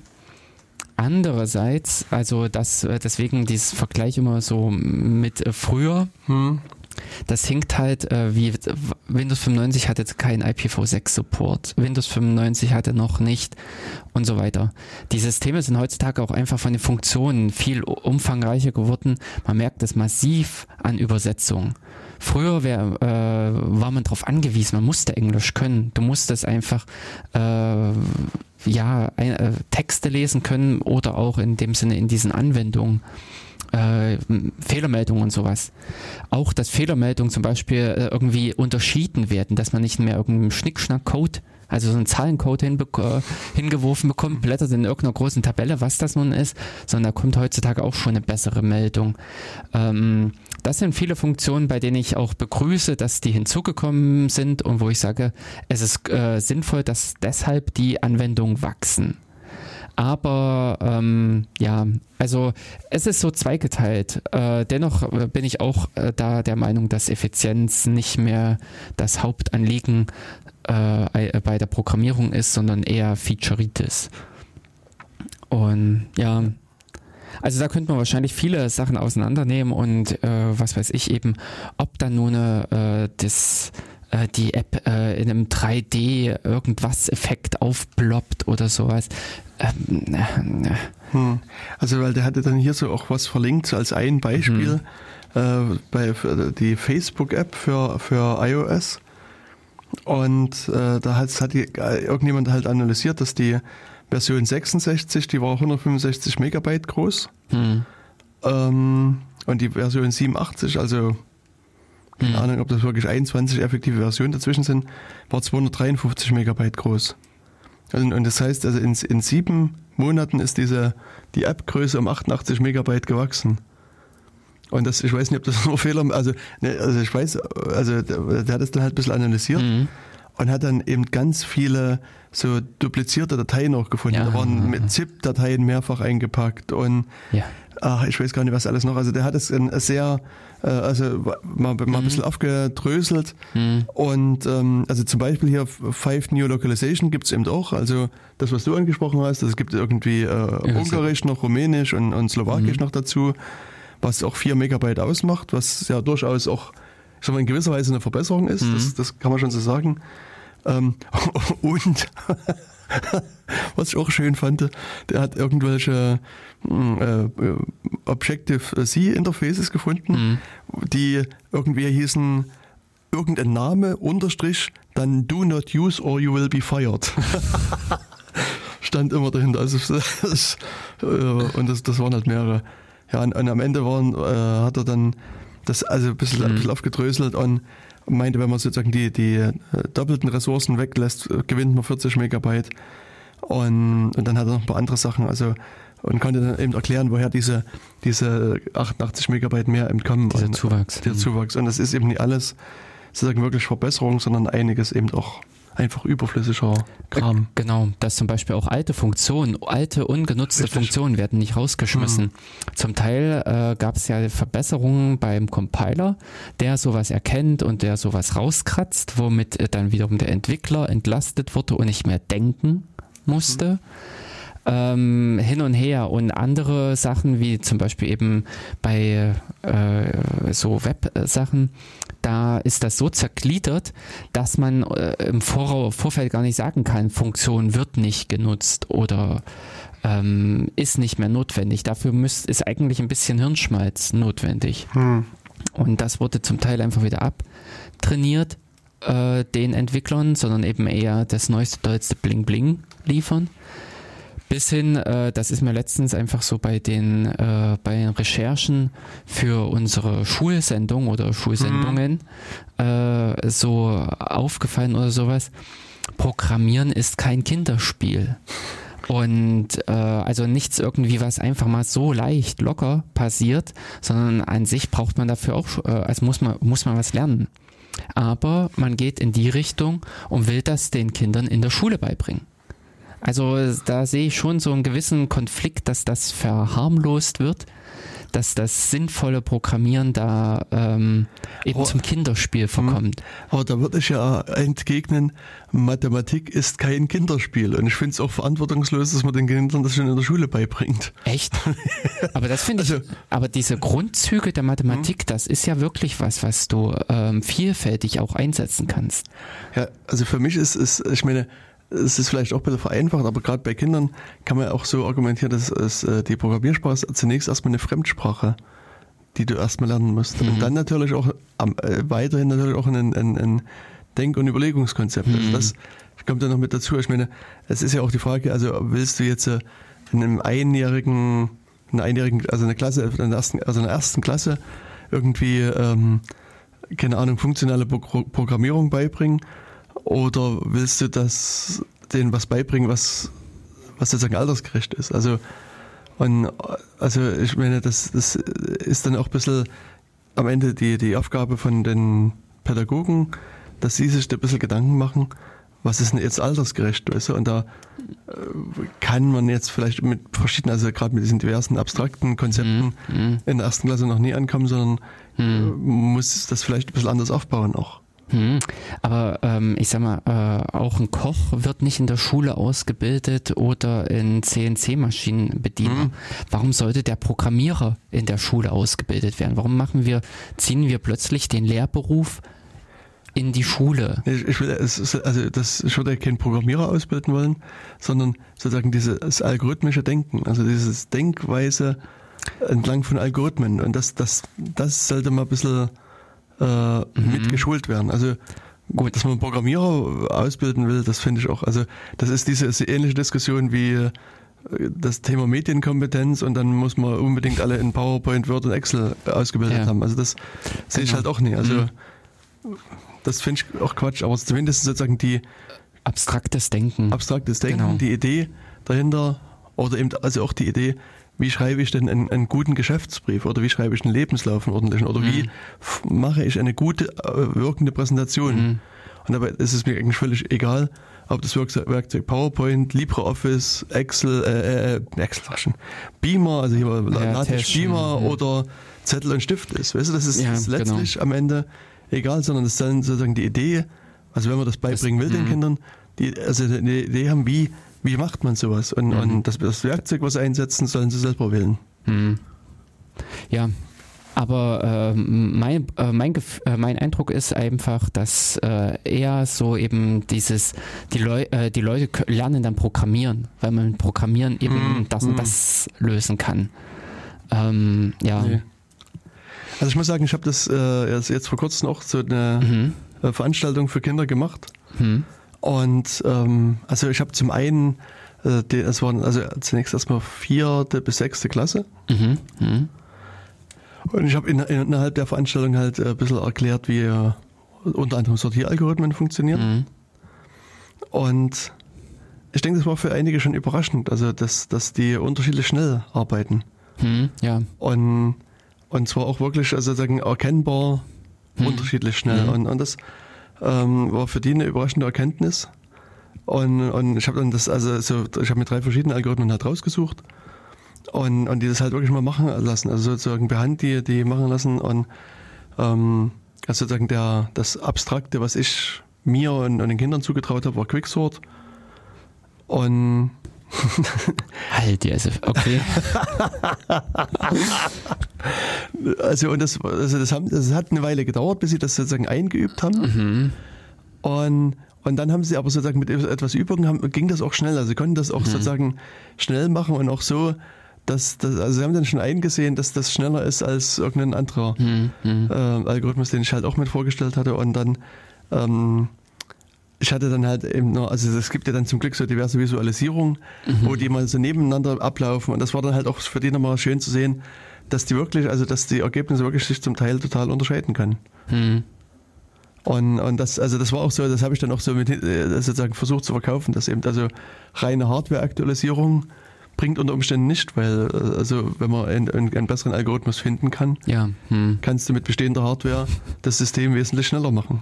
Also das habe ich versucht Ja, zumindest ja. noch so ein bisschen mit zu verkaufen auch als äh, Ja, genau. Dass es manchmal besser ist, nochmal drüber nachzudenken. richtig, genau. Äh, und eben einen anderen Algorithmus Mhm. zu finden. Mhm. Und äh, ja, und dann haben wir halt eben so, so das übliche Scratch-Spiel gemacht, also, also Einführung in, in Programmieren mit Scratch. Mhm. Und ähm, also es war interessanterweise so, dass ich halt woll- wollte den Kindern eine Aufgabe geben, was sie machen sollten. Die Mhm. waren aber eher der Meinung, sie wollen selber was Eigenes machen. Ah, mhm. Und das habe ich dann ein bisschen mit ein bisschen Bauchkrummeln sie auch machen lassen. Mhm. Und es hat aber am Ende richtig gut funktioniert. Also die ersten ein, zwei Stunden waren schon ziemlich chaotisch, Mhm. weil irgendwie jeder was anderes machen wollte und jeder andere Ideen hatte. Aber am Ende, glaube ich, sind alle Kinder sehr zufrieden rausgegangen. Mhm. Und sie haben alle eigentlich das gemacht, worauf sie Bock hatten. Und die einen Mhm. haben äh, also sehr, also ein, also so zwei Kinder, die haben irgendwie so ein kompliziertes Labyrinth mhm. Spiel gemacht mit mehreren Leveln und mit ziemlich viel Fiesigkeiten drin und, und so weiter. Also Sehr die hatten auch, also die hatten auch wirklich noch weitere Ideen. Also hätten die ja. mehr Zeit gehabt, da hätten ja. die wirklich noch da ein, ein ziemlich äh, krasses Spiel noch also äh, rausgemacht. Also war jetzt schon sehr, sehr beeindruckend.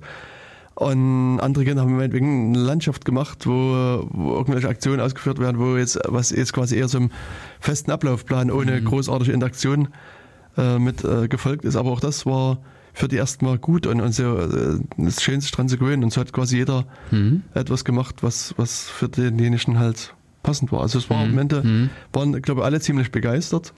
Und jeder hat eben wirklich was, was Tolles auch gezaubert. Mhm. mhm. Klingt äh, Klingt hm, gut. Hm. hm. Und, und ich, also mal, wenn ich jetzt, müsste ich jetzt mehr Zeit wieder haben und sozusagen daraus wieder, also darauf aufbauen, mehr machen. Also da haben einige eben Interesse und die, die könnte man jetzt sozusagen so in Richtung Programmierung dann ein bisschen weiter ja. bewegen und sagen, wir, das war jetzt der Einstieg und jetzt machen wir das und das und das und das.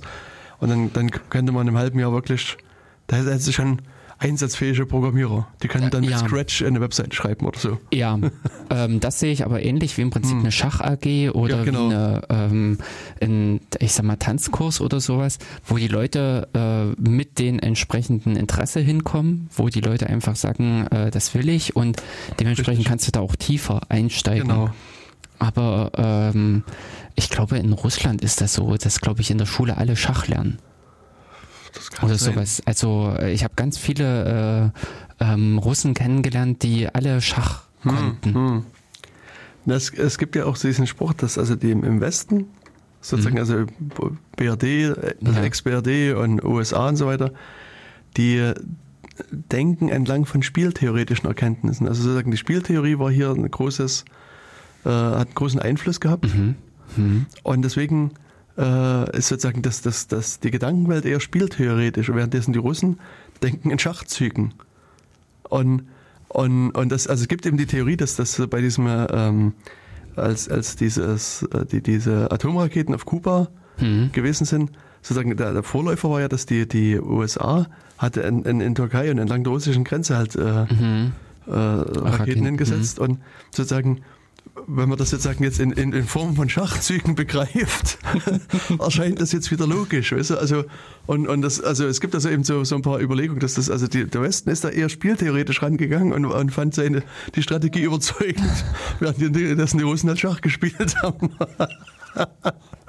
also, keine Ahnung, ob das sich das wirklich halten lässt, aber das, das, äh, ich, also ich meine, man merkt das auch, dass die Russen, die, die können auch alle Schach. Das ist so, also so, zumindest viele von denen, die, die ich kenne, die sind, mhm. können, recht gut Schach spielen, mhm. ohne dass, dass die sich jetzt selber als Schachspieler bezeichnen würden. Also ich nehme schon an, dass alle da irgendwie so eine Grundausbildung mhm. irgendwann mal bekommen haben, sei es zu UdSSR-Zeiten oder auch jetzt noch, das weiß ich nicht. Mhm. Genau. Ja, aber äh, ich glaube, also es muss halt nicht irgendwie jeder äh, mit äh, einem Schachabschluss rausgehen. Genau. Und äh, deswegen eben im Rahmen eher der Förderung der äh, individuellen Fähigkeiten und genauso sehe ich es eben auch für eine Programmierung. Da werden genügend dabei sein, die man einfach finden kann, die für sowas zu begeistern sind und die da auch wirklich äh, was leisten können. Aber in äh, dass man grundsätzlich sagt, so wie eigentlich jeder am Ende der 10. Klasse ordentlich Deutsch können sollte, äh, dass man auf die Art und Weise, also auf der Ebene auch fordert, äh, jeder soll am Ende der 10. Klasse programmieren können, das sehe ich einfach nicht als sinnvoll an. Ja, ne, ich meine, es ist die mhm. Frage, was programmieren können, also wie du das definierst. Äh, naja, äh, Softwareentwicklung, dass ich denen äh, eine Aufgabe stelle und dann äh, liefern sie mir ein Programm ab. Okay, ja. Also das ist Programmierung. Mhm abstraktes Denken, äh, das schiebe ich eher so in die Richtung Mathematik oder Informatik. Hm. Also das ist ja im Prinzip auch immer noch das Witzige, dass nicht so, äh, also dass nicht Informatik an sich mit äh, im Vordergrund gestellt wird, eben was du vorhin beschrieben hast, äh, dieses algorithmische Denken, was ja auch noch äh, stark mit der Mathematik verwoben ist, sondern ähm, wir brauchen irgendwie Programmierer. Ja. Aber das ist so Arbeitsmarkt. Das, ja, genau. man guckt im ja. Prinzip, was gerade gefordert. Richtig. Und danach wird geschrien. Ähm, jo. Aber wir haben ja eigentlich in den letzten beiden Sendungen uns über den, die Erweiterung von Browsern unterhalten. Wenn du dich erinnerst. Ja, genau. Also zumindest haben wir es versucht. Ja, nee, hat man ja et etliche Sachen angesprochen, genau. Genau, und ähm, Was äh, ich noch nicht gemacht habe, fahrlässigerweise, ist Hm. den Datenkanal Nummer 75 online zu stellen. Nee, 74. Die Oh, 74 ist online, die 74 ist da, aber die 75 fehlt noch. Dann habe ich nämlich vorhin eine falsche Ankündigung rumgeschickt. Ich dachte, ich habe die 73 auf der Seite gesehen, habe dann noch äh, diesen einen fehlenden hinzugezählt. Ah, nee. Okay, vielleicht also sind wir heute in der 76. Sendung. Ist das also heute der Datenkanal Nummer Richtig. 76? Okay. Ja, genau. Ah, ja. Also heute ist es die Nummer 76. Und äh, jetzt, wie gesagt, wir haben ja mit, mit Browsern uns so ein bisschen Mhm. beschäftigt, mit Erweiterungen. Genau. Und sozusagen eine Frage bleibt ja noch so ein bisschen, ich weiß gar nicht, ob wir das äh, in der verbleibenden Zeit schaffen zu Mhm. diskutieren, aber zumindest kann man es andiskutieren. Das ist nämlich die Frage, wenn man in dem Browser irgendwie da eine URL eingibt, zum Beispiel datenkanal.org, Mhm, genau. Was passiert eigentlich, bis endlich mal der Datenkanal auf der Website angezeigt wird? Mhm. Und das, äh, denke ich, ist ja auch vergleichsweise interessant und das hatten wir uns eigentlich heute so ein bisschen überlegt, äh, das mal ein bisschen zu besprechen. Und das kann man jetzt in den letzten 40 Minuten noch, noch tun. Ja, schade, da fällt mir nämlich auch wieder ein, wir wollten während der Sendung mal die Aufnahme mitlaufen lassen, damit wir auch einfach überziehen können und Richtig. über die eigentliche Radiozeit hinaus, aber äh, das äh, wir, wir, äh, ich schreibe mir das gleich mal auf den Zettel für das nächste Mal. Richtig. Ähm, richtig, äh, ich denke auch an dieser Frage, an diesem Was passiert dann alles, Mhm. äh, lässt sich ganz, ganz viel mit äh, äh, erzählen oder erläutern. Und in ja, also ich denke mal, wir müssen dann auch abgrenzen, wo es noch sinnvoll ist oder darüber zu sprechen. Denn äh, es gibt da auch viele Optimierungstechniken, äh, die im Browser mit eingebaut sind, vor allen Dingen eben um das Laden zu beschleunigen, äh, die man wahrscheinlich einfach überspringen sollte, weil das einfach so browser also so speziell ist. Ich denke da im Prinzip jetzt mit, äh, oder es fängt ja auch schon allein nur mit diesen Vervollständigungsvorschlägen an, die man während der Eingabe Mhm. meist bekommt. Aber ich glaube, wir sollten uns einfach auf diesen Punkt darauf einigen, dass wir die Seite zum ersten Mal abrufen, denn das macht auch schon einen sehr großen Unterschied, ob man äh, den Aufruf das erste Mal in einem jungfräuligen Browser tätigt oder ob man das zum wiederholten Mal tut. Genau. Und was ich da äh, versuche jetzt gerade im Hintergrund noch mit zu öffnen, äh, damit wir vielleicht darüber reden können, was ich ein sehr schönes Werkzeug finde, ist, ist diese, ähm, wie heißt denn das eigentlich? Netzwerkmonitor. Netzwerkmonitor, okay. Also weil da sieht man halt so ein bisschen, was der Browser im Hintergrund macht. Und das ähm, kann man mit F12 Mhm. aufrufen. Ähm, beim, also Firef- bei Firefox und beim Chrome Mhm. jeweils. Äh, auch beim Internet Explorer geht es, glaube ich, mit F12. Okay, da, da bin ich raus. Mhm, genau. Und da kann man dann, also ist einer dieser Tabs, die damit erscheinen, innerhalb dieser Entwicklungsumgebung, äh, eben genau diese äh, Netzwerkanalyse, Netzwerkmonitor, Netzwerk, irgendwas. Ähm, also das heißt in den Browsern unterschiedlich, aber äh, es, es geht immer ums Netzwerk und da genau um diese, äh, wird einem dann die Liste geboten am Ende, was passiert ist. Genau. Genau. Genau, wenn wir jetzt Aber- nämlich, äh, ja, Auch nicht alles ist im Prinzip hier dargestellt, denn äh, wir haben es äh, jetzt mal nebenbei einfach mit getan und haben im Browser oben datenkanal.org eingegeben. Und bevor überhaupt, also bei uns steht in der ersten Zeile ein Abruf für datenkanal.org als Dokument, HTML und so weiter. Aber davor passiert ja noch mehr. Also, hm. genau, also ich meine, es, ja, das ist das, was du schon sagst. Die Frage ist, wo, wo setzt man an? hm, Also, äh, also in meinem Fall war jetzt der Browser schon mal offen hm, und ich gebe jetzt das D genau. Du ein. drückst Enter. So. Enter? Na, du datenkanal.org Ach so. eingegeben und Enter. Ach so, nee, ich, ich war jetzt noch sozusagen bei dem Punkt, dass ich jetzt ein D eingebe. Ach so. Und das, was du vorhin schon so angesprochen hast, also dann fängt der Browser natürlich schon mal an zu rödeln und zu Mhm. überlegen, was, ähm, was zeigt er mir denn eigentlich an. Und das Schöne ist jetzt, ich weiß nicht, ob, du das, äh, Mhm. ob das beim, beim Dings auch gibt, Ja. ähm, beim Chrome äh, gibt es diese Predictors und das ist so eine, so eine schöne Tabelle Und da sehe ich halt sozusagen, wenn ich, also wenn ich bei meinem Chromium Ja, hm, hier ein D eingebe, Hm, dann würde er mir sozusagen dsgvo-gesetz.de als Ja. erste Seite vorschlagen. hm. Ich weiß nicht, ob sowas auch für den Firefox mitgibt, diese. Diese Methode Diese- gibt's, aber ich weiß nicht, ob es diese Auflistung, das Hm. habe ich noch nicht gesehen, dass Gen- man da an sowas rankäme. Ja. Und dann kann ich mir nämlich halt anzeigen lassen, was ich jeweils bei, also dann je nachdem, was ich eingebe, was er mir dann sozusagen vorschlägt. Also das Mhm. ist eigentlich ganz, ganz interessant, sich das mal anzugucken. Die äh, Prädiktoren, ähm, also das sieht man halt auch schon, wo, was, was man offensichtlich äh, häufig eingibt bei den verschiedenen. Das und ich nutze das Ding auch mittlerweile umgekehrt, Hm? so dass ich bei mir unter unterschiedlichen Buchstabenkombinationen unterschiedliche Seiten abgelegt habe. Also genau, wenn ich im Prinzip, äh, also ganz klar bei mir, wenn ich eben Z drücke, dann will ich zur Zeit Ja. oder sowas. Das ist ziemlich eindeutig. Aber D ist zum Beispiel nicht mehr so ganz so eindeutig. Und wenn ich meist äh, D drücke, kriege ich als erstes den Vorschlag für den Deutschlandfunk. Wenn ich dann nochmal einen Buchstaben hinzufüge, bekomme ich wiederum einen anderen, sodass ich dann äh, auch da, ich sag mal, gezielter meine, äh, mein Ziel steuern kann. Aber wie, wie stellst du das initial ein?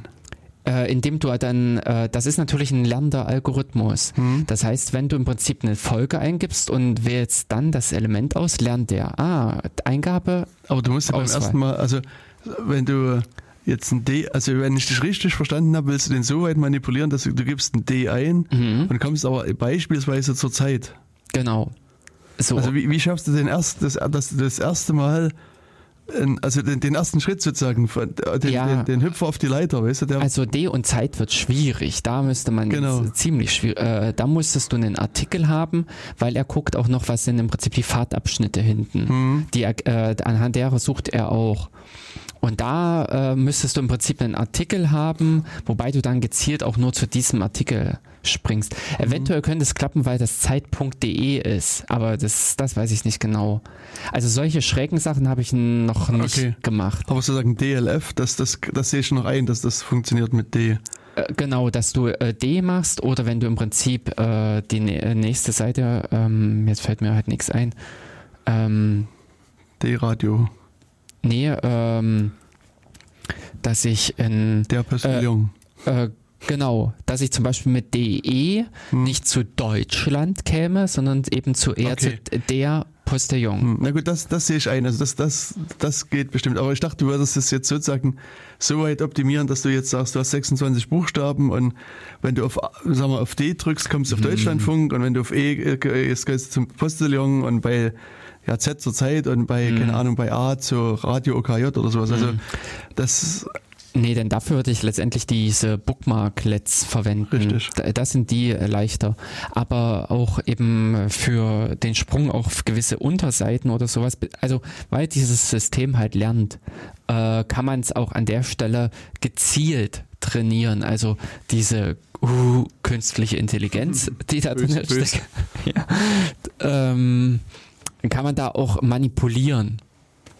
ja. Also oder was äh, man also eben für seine Zwecke ausnutzen, sodass man da gewisse äh, Anfänge hat und dann auch äh, schneller zum gewünschten Ziel kommt. Genau. Genau, aber ähm, eben diese solchen Vervollständigungsalgorithmen oder, also oder muss äh, das ist glaube ich darüber nochmal zu sprechen ist auch ein ganz schönes. Äh, mir ging es bei diesem Gedanken, was passiert davor noch um diese DNS-Geschichte. Also Okay, der, der, verstehe.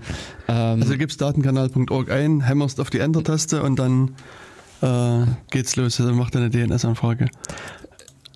Und ich glaube, also hier, also ich meine, gut, man sieht es hier auch nie wirklich. Nee, so richtig ist es nicht mit zu erkennen bei dieser Netzwerkanalyse.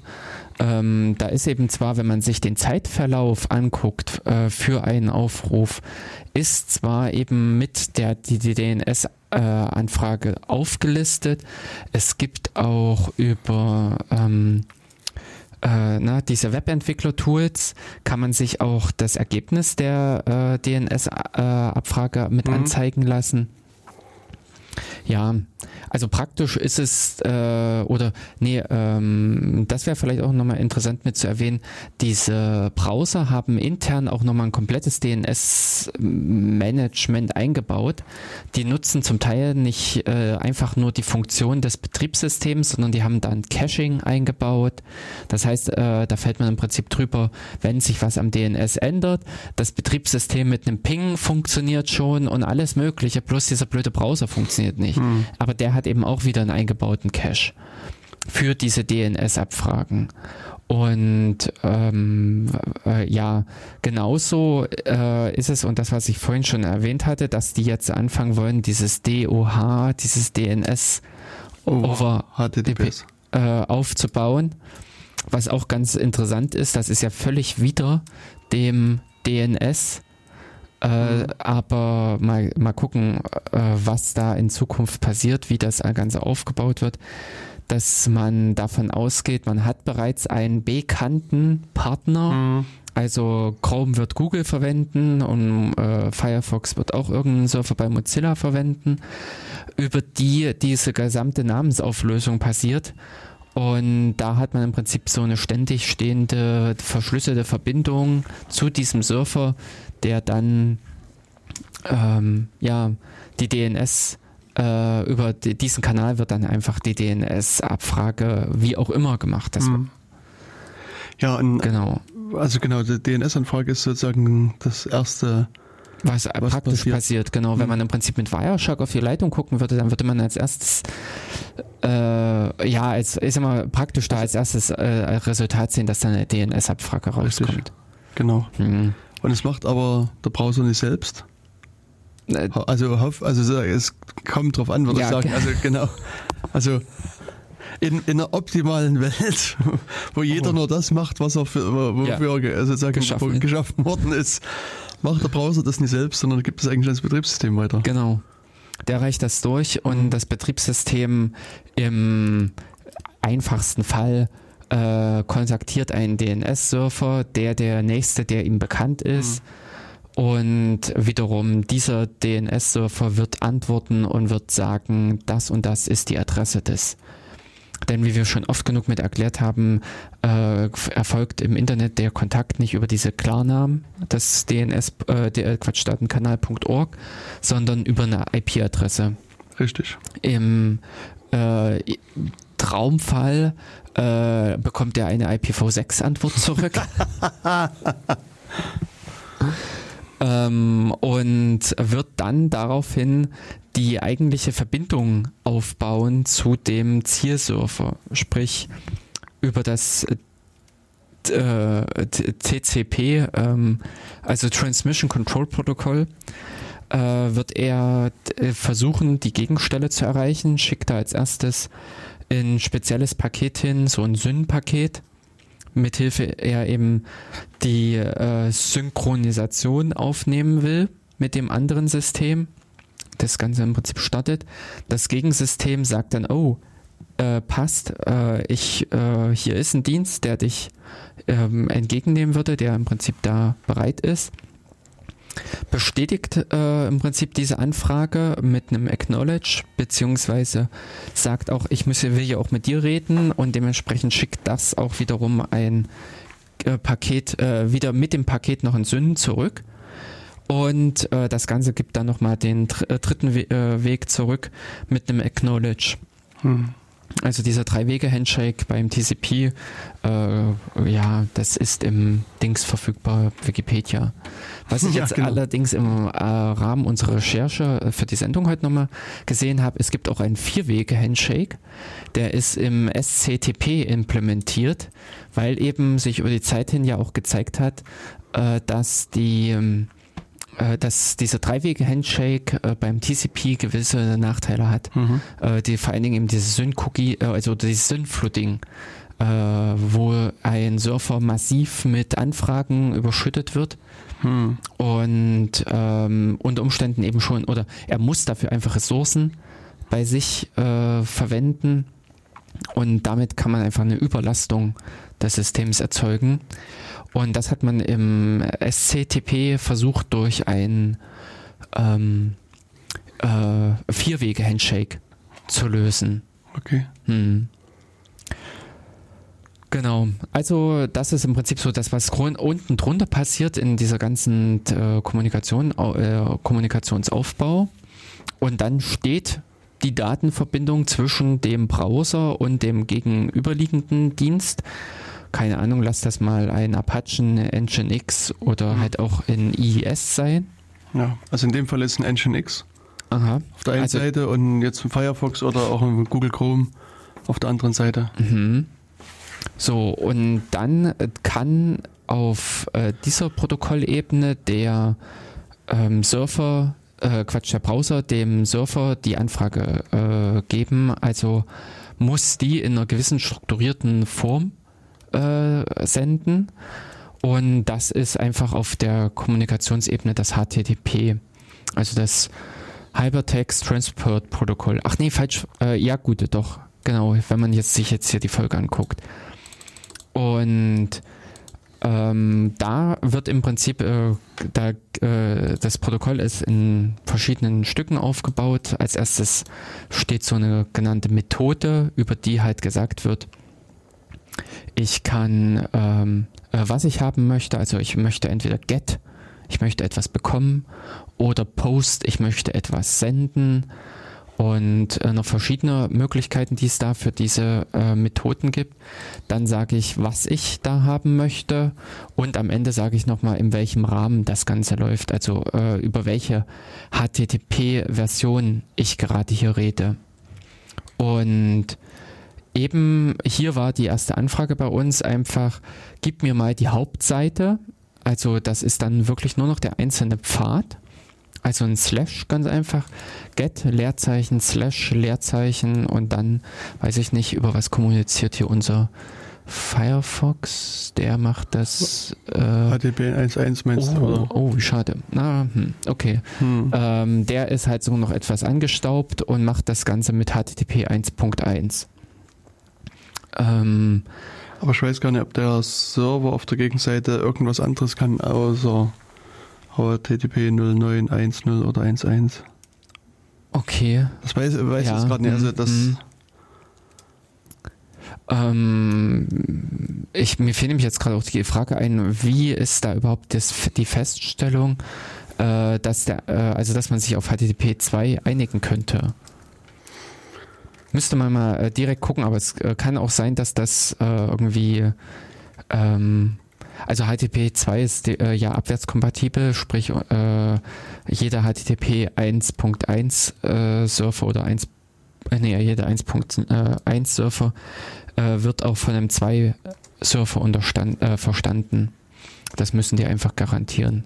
Hm. Ja, also das ist im Prinzip diese erste Zeile, die in dieser Anfrage mitgeschickt wird. Danach kommt ein sogenannter Kopfteil der ähm, diverse Angaben immer in der Form Na Feldname, Doppelpunkt, Feldwert beinhaltet.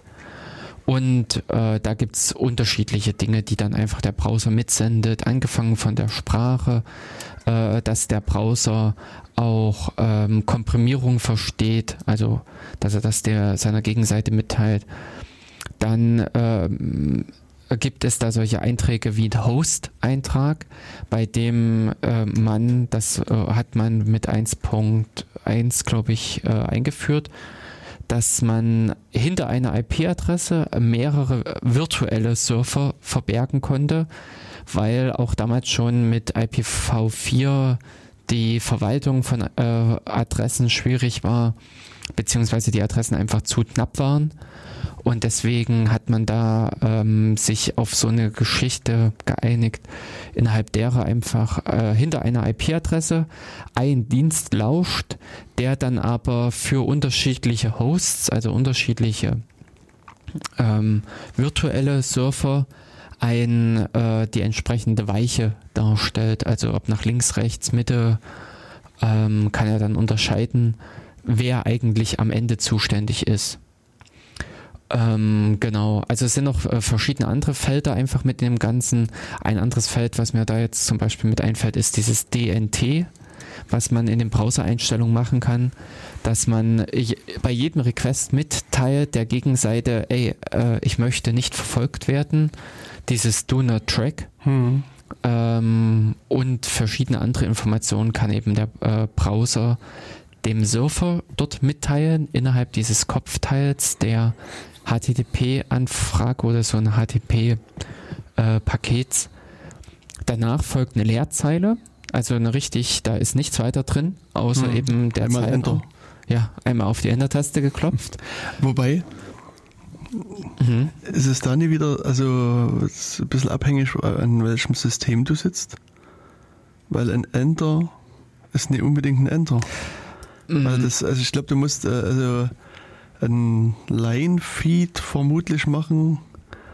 Nee? Mm -mm, äh, ich glaube, äh, im Rahmen dessen ist man auf dem Carriage Return Line Feed, also da hat man okay. Backslash R, Backslash N drin. Hm. Ähm, ich kann es jetzt nur ziemlich sicher sagen, weil ich vor kurzem über das Problem gestolpert bin, dass Netcat in zwei unterschiedlichen Varianten existiert und äh, beide unterstützen die Option minus groß C.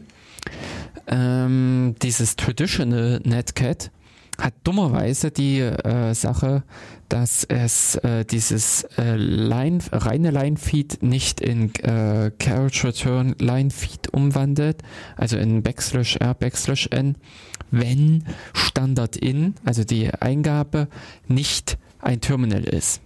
Hm. Also wenn es ein Terminal ist, passiert die Umwandlung oder auch das OpenBSD Netcat macht das äh, für Dateien äh, oder Pipes, aber dieses Traditional nicht, äh, weswegen diese ganze Abfrage, weswegen der Surfer auf der Gegenseite gesagt hat, das ist nichts. Hm. Hier ist kein Zeilenumbruch, hier ist keine Leerzeile, das ist Müll, was du schickst. Ja. Ja, also auf jeden Fall, also du hast recht, im RFC 2616, mhm. HTTP 1.1, mhm da ist Carriage Return Line Feed als, als äh, Zeilenumbruch, festgelegt. festgelegt mhm. genau. Also auch für diese Kopfzeilen, äh, die müssen mit einem Backslash R, Backslash N abgeschlossen sein. Richtig. Mhm. Ja, und, äh, ich meine, du hast schon gesagt, also in, in unserem Fall hast du halt dieses, also ein Host musste, ich weiß gar nicht, ob du es gesagt hast, das muss bei HTTP 1.1 dabei sein. Mhm. Das, ja, sicher. Ja, okay, gut. nee, äh, da bin ich mir jetzt, war ich mir jetzt nicht ganz so sicher, weil es ja eben diesen Default-Host immer gibt. Mhm. Äh, aber gut. Ja, und, und ähm, ansonsten, was äh, jetzt hier in unserer Anfrage noch mitgeschickt worden ist, ist dieses User Agent. Also wo einfach unser Firefox gesagt hat, hallo, ich bin der Firefox und, mhm. ähm, und da schreiben die dem Browser auch verschiedene Sachen rein. Also da kann, kann Schriftarten drin stehen und ach, also alles mögliche. Das, äh, äh, beim Internet Explorer steht dann immer der äh, das aktuelle Patch-Level des Betriebssystems mit drin. und beim Chrome steht drin, welche Erweit Erweiterungen mit dabei sind ja. ähm, und so weiter. Aber das Blöde ist, es gibt auch wirklich Seiten, die daran unterscheiden, genau. die einem unterschiedliche Antworten gemäß User Agent liefern. Richtig. Das kann man dann natürlich alles machen und alles einstellen. Also, aber ich meine, das Gute ist, dass diese sind, die kommen ja von, quasi von der Client-Seite. Mhm. Und wenn ich sozusagen die eine Seite für den äh, was ich Safari-Browser XY sehen will, dann kann ich auch meinen User Agent so einstellen, dass ich jetzt mit dem äh, genau. Safari komme und dann würde ich eventuell andere Seiten auch sehen, falls das eben so eingestellt worden ist. Genau, also da äh, verweisen wir auf die vergangenen Sendungen, wo wir da Erweiterungen erwähnt haben. Richtig. Hm. Genau, und hier in dem Fall vom äh, Datenkanal ist es jetzt so, dass also der Browser hat diese schöne Seite, also diese Anfrage abgesetzt, was ihr gerade gesagt habt, mhm. mit get, den äh, Slash und Datenkanal, also äh, HTTP 1.1 und, und dann irgendwann, wenn das dann mal losgeschickt worden ist und dann beim Server landet, mhm. schickt er auch eine Antwort in der Tat. Mhm. Und in unserem Falle hat der Server äh, geantwortet hm. und hat gesagt, hey, ähm, ich schicke dir erstmal, oder so, nee, nee, hat nie gesagt, hey, sondern es, quasi, es wird auch erfordert, dass man so einen Statuscode am Anfang mitbekommt. Mhm. Also dass da drin steht, ja, das ist alles in Ordnung oder nee, hier ist was schiefgegangen in irgendeiner Art und Weise und dann genau. gibt es sozusagen die zwei, also, also Nummern, die mit zwei beginnen, sagen mhm. in der Regel, das ist in Ordnung. Dann kann man grob sagen, dass vier, vier Vierer-Nummern deuten auf einen schweren Fehler hin. Nee, Client Error. Ja, genau, ja, vier, vier, vier sind Client, genau, und fünf sind Server-Errors. Mhm. Äh, 300 sind irgendwelche sind, ähm, Statu äh, also erfolgreich, aber mit Folgeaktionen. Richtig, genau. Hm. Und, und, es gibt auch noch die 100er. Aber das, das weiß ich nicht mehr, das, deswegen habe ich jetzt mal die, geflissentlich über. Ja, äh, äh, da ist unter Umständen äh, unter anderem mit diesem Chunk Transfer drin, okay. wo der Surfer einem okay gibt und sagt, du darfst weitermachen. Okay. Und solche Dinge. Hm.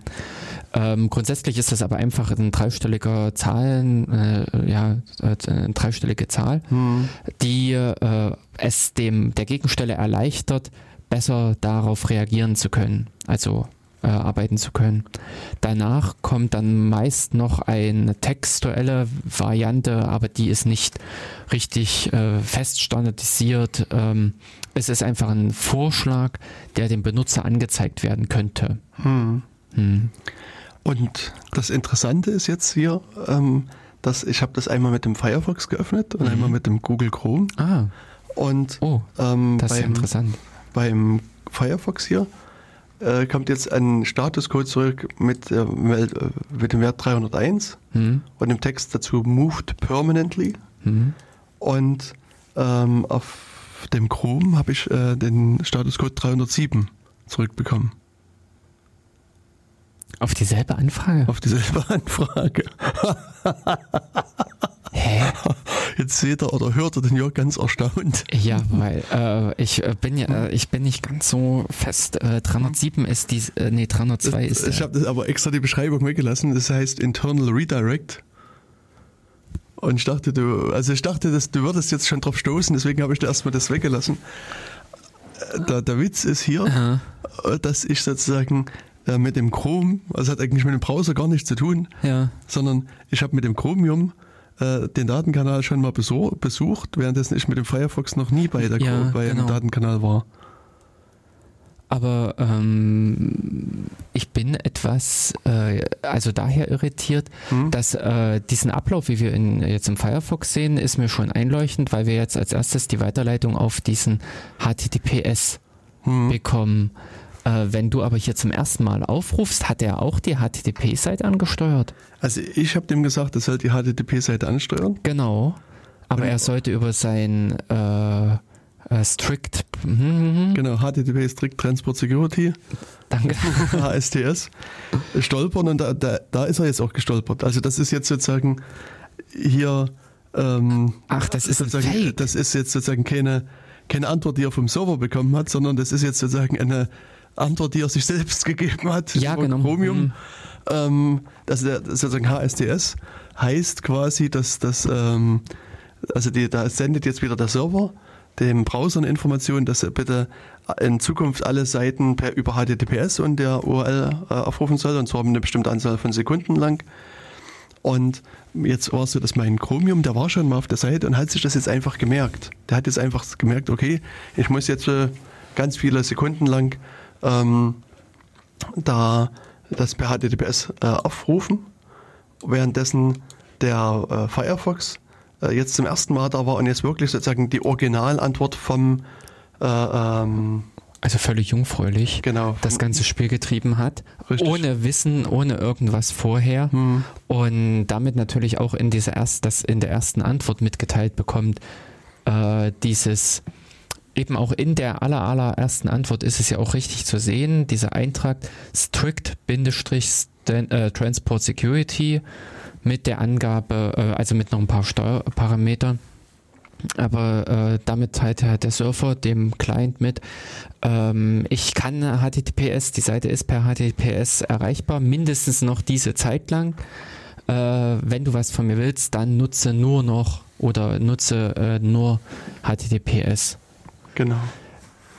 Aber ich bin, also mich interessiert dieser vor allen Dingen die 307. Also die 302 ist dieses äh, Found but äh, Relocated ähm, und die 314 ist äh, Move Temporarily. Ach, du hast gerade.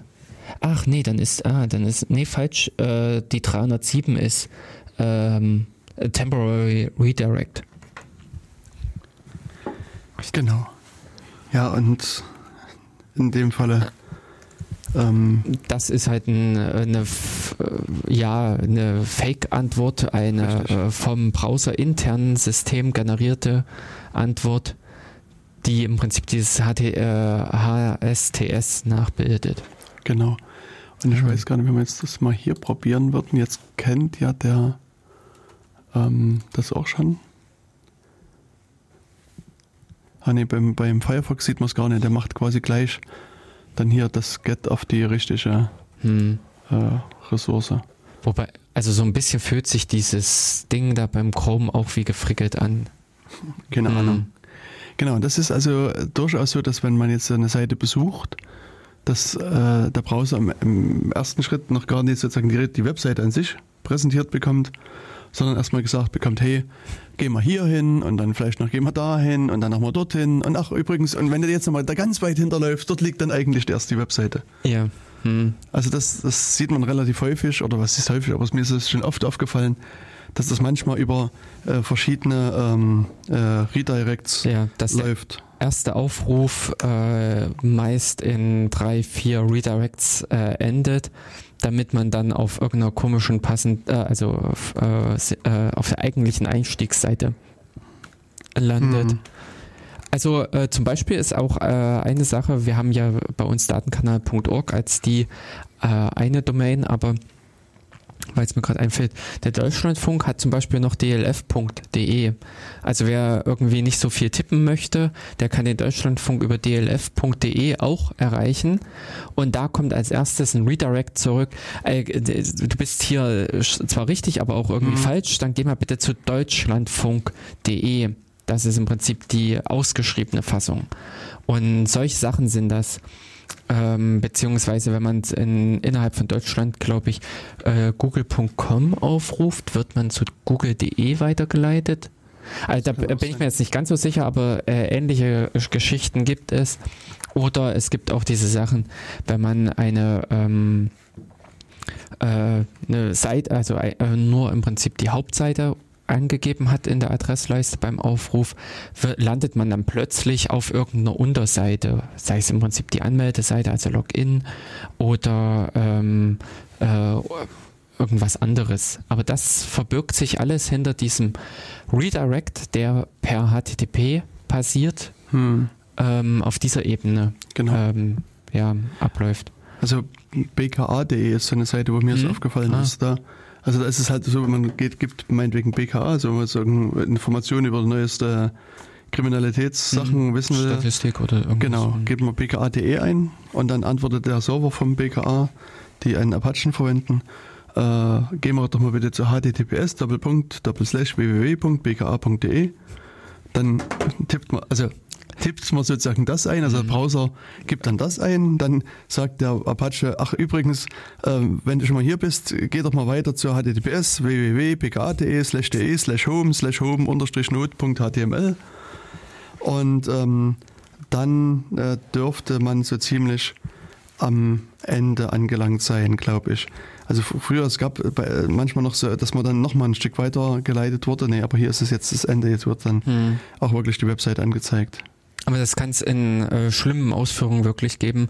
Eben dann auch noch mit einer Erkennung, das ist ja gerade der Browser und deswegen müssen wir ihn dorthin schmeißen und hm. verschiedenen anderen Dingen. Und was halt auch gemacht wird am Anfang, ist, und das äh, kann nämlich, also das ist mir immer weiter auf die Füße gefallen, dass die Seiten jetzt versuchen, einen, einen Cookie zu setzen. Also da gibt es nämlich jetzt sozusagen auch in der Antwort ah. von dem Server steht dann drin set, äh, set mhm. Cookie mhm. und dann steht irgendwie der Wert von dem Cookie drin. Und jetzt ist es manchmal so, dass der, also der, der Browser, äh, der Server versucht jetzt diesen Cookie zu setzen und normalerweise würde der dann, der Browser dann so eine kleine Textdatei anlegen, den Cookie da reinwerfen und dann den da speichern. Und dann ist die Seite aber so eingestellt, dass die sich quasi nochmal wieder neu lädt. Also sie macht nochmal einen, einen Redirect und fragt bei dem Redirect aber ab, wie denn der Cookie ist. Und, und wenn man jetzt sagt, nee, ich, ich lasse aber keine Cookies zu, dann macht die Seite einen Redirect, versucht wieder einen Cookie zu setzen, aber da man das nicht erlaubt hat, macht man wieder einen Redirect und wieder und wieder und dann, dann ist quasi, dann passiert nichts, außer dass die Seite permanent laufend neu geladen wird. Und das ist auch mittlerweile, also schon seit langem eigentlich so, dass die Browser das erkennen, wenn sie in so einen unendlichen Redirect reinlaufen und brechen das dann irgendwann ab und sagen, hey, hier Fehler und das geht nicht. Na, nicht nur das, sondern äh, diese Redirect-Anzahl darf nur so und so oft sein. Das heißt also, wenn man auch äh, immer wieder eine neue Seite anspringen würde, hm. äh, wenn zum Beispiel dahinter irgendein Skript steht, was immer wieder was neu generiert, ähm, neue Adressen, äh, dann äh, sagt auch irgendwann der Browser, nee, nee, wir werden hier veralbert, äh, irgendwas stimmt nicht, wir lassen das mal. Und dann bekommt man im Prinzip so eine Standardfehlermeldung, beziehungsweise was auch immer wieder interessant ist, innerhalb dieser Redirect-Meldung oder in eben auch Fehlermeldung äh, kann oder wird auch äh, fast immer ein Buddy mit übermittelt. Das, was wir vorhin beschrieben hatten, dass im Prinzip eine HTTP-Anfrage oder eine HTTP-Antwort gegliedert ist in einen Kopf und einen Rumpf. Äh, so ist es eben auch bei Fehlermeldungen zum Beispiel. Und da äh, ist dann, dass diese Fehlermeldung angezeigt werden kann. Da kommen dann manchmal auch die interessanten Sachen, da kriegt man auch manchmal mit, was auf der Gegenstelle einen Surfer läuft, weil dann im Prinzip die, das eigentlich in der solchen Fehlermeldung drin steht. Oder auch, ähm, was die dahinterliegenden Systeme sind. Genau. Ja, und dann hat sozusagen der Browser jetzt erstmal hier die richtige Seite gefunden. Bei uns. Mhm. Also ja, hat dann hat, hat jetzt HTTPS bekommen. oder hat eine Antwort bekommen und dann geht es in unserem Fall eben zu https-datenkanal.org. Und jetzt muss er aber sozusagen jetzt nochmal äh, in, in die Tasche greifen und nochmal ein neues Hilfsprogramm starten, sozusagen. Also ich sag mal bildlich gesprochen, mhm. weil er ist jetzt von http-datenkanal.org zu https-datenkanal.org gesprungen mhm. und weiß jetzt, okay, das HTTPS steht irgendwie für SSL oder für Secure mhm. oder für was auch immer und ähm, braucht also jetzt hier ähm, vermutlich OpenSSL oder LibreSSL oder was auch immer er gerade im mhm. Hintergrund hat und damit muss jetzt irgendwie eine sichere Leitung erstmal verhandelt werden, also ein sicherer Kanal zwischen den beiden mhm. Seiten. Und das sieht man dann auch schön, ähm, dass in der, in der Aufrufzeit dass dann auf einmal jetzt hier Zeit für TLS-Konfiguration und Aufbau noch mit äh, verschwindet, weil jetzt eben äh, dann wieder geredet werden muss über äh, äh Zertifikate und äh, mhm. der, der, ähm, der Verschlüsselungsalgorithmus ausgehandelt werden muss mhm. und so weiter und so weiter. Und es dauert halt eine Weile erstmal. Mhm. Genau, also unterhalb dieser HTTP und oberhalb des TCP wird dann nochmal die äh, Verschlüsselungsebene eingezogen, wenn man das so mal an diesem äh, Schichtenmodell sich äh, veranschaulicht.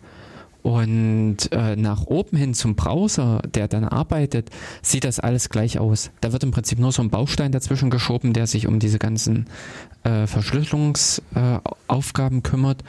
Äh, nach oben äh, kommt aber wiederum die Komponente, die HTTP spricht und äh, dann ganz normal weiterarbeitet. Also in HTTPS ist nichts, ähm, äh, verhält sich nicht plötzlich anders als HTTP. Genau. Na, man macht letztlich, also wirklich, also wir wissen ja seit Al Gore, dass the Internet is a series of tubes. Und hier wird quasi so eine verschlüsselte Röhre ausgelegt, so ein Rohr zwischen dem äh, Firefox und dem, dem Server. Und da können draußen Leute draufstehen und mit Hämmern auf das Rohr draufklopfen oder irgendwie mit Presslufthämmern oder was auch immer. Und das geht halt nicht kaputt oder sollte nicht kaputt gehen im Optimalfall. Und dazwischen werden jetzt weiterhin HTTP-Requests hin und her geschickt, also mhm, Antworten und genau. an Anfragen halt. Ja, und ähm, nachdem im Prinzip hier bei uns dieses Ergebnis angekommen ist, also ja genau, äh, teilt der Surfer dem Browser mit, in der Anfrage äh, oder in der Antwort, ähm, ich schicke dir jetzt äh, etwas vom Typ so und so, eben dieser mhm. Content Type, und zwar HTML schicke ich dir. Innerhalb dieses Content Types könnte auch anderes Zeug drin stehen. Es könnte auch eine PDF-Datei kommen, es könnte auch eine reine Textdatei kommen oder verschiedene andere äh, Sachen sind da möglich. Und dann ist eben genau dieser Rumpf der Antwort in einem bestimmten Format. Also eben wenn hier der Content Type HTML ist, dann kommt eine HTML-Antwort. Sollte zumindest eine kommen. Ja, sollte. Das ist auch richtig, ja. Denn oftmals, wenn irgendwas nicht funktioniert, ist es so, dass sehr häufig die äh, äh, oben im Content Type irgendwas drin steht, am besten eben HTML und unten kommt ein Blödsinn und solche Dinge. Genau, und dann haben wir jetzt endlich diese Datei äh, erhalten. Und ich sag mal, jetzt wäre sozusagen der Moment, wo der Browser endlich anfangen muss, mit der Datei irgendwas zu machen. Also er hat jetzt sozusagen mhm. äh, die, die Datei erhalten. Den Inhalt in der Hand. Den Inhalt in der Hand und Jetzt könnte man naiverweise annehmen, da würde die, Zeit, die, das, die Seite einfach anzeigen und alles ist gut. Aber eigentlich muss ich sagen, es steckt hier nochmal Stoff für weitere zwei Stunden Sendung drin aus meiner ja. Sicht. Und wir haben keine zwei Minuten mehr, um das noch zu besprechen. Und deswegen genau. ist aus meiner Sicht hier auch ein guter Schlusspunkt eigentlich, dass wir ja, sagen, das wir haben jetzt die Datei erhalten und beim nächsten Mal überlegen wir uns dann, was wir mit der Datei eigentlich machen. Ja, sehr schöne Idee. Bin ich auch dafür. Dann verabschieden wir uns. An dieser Stelle. Ja. Tschüss, ja. bis zum nächsten Mal. Tschüss, bis zum nächsten Mal und äh, seid gespannt, wie es weitergeht. Tschüss.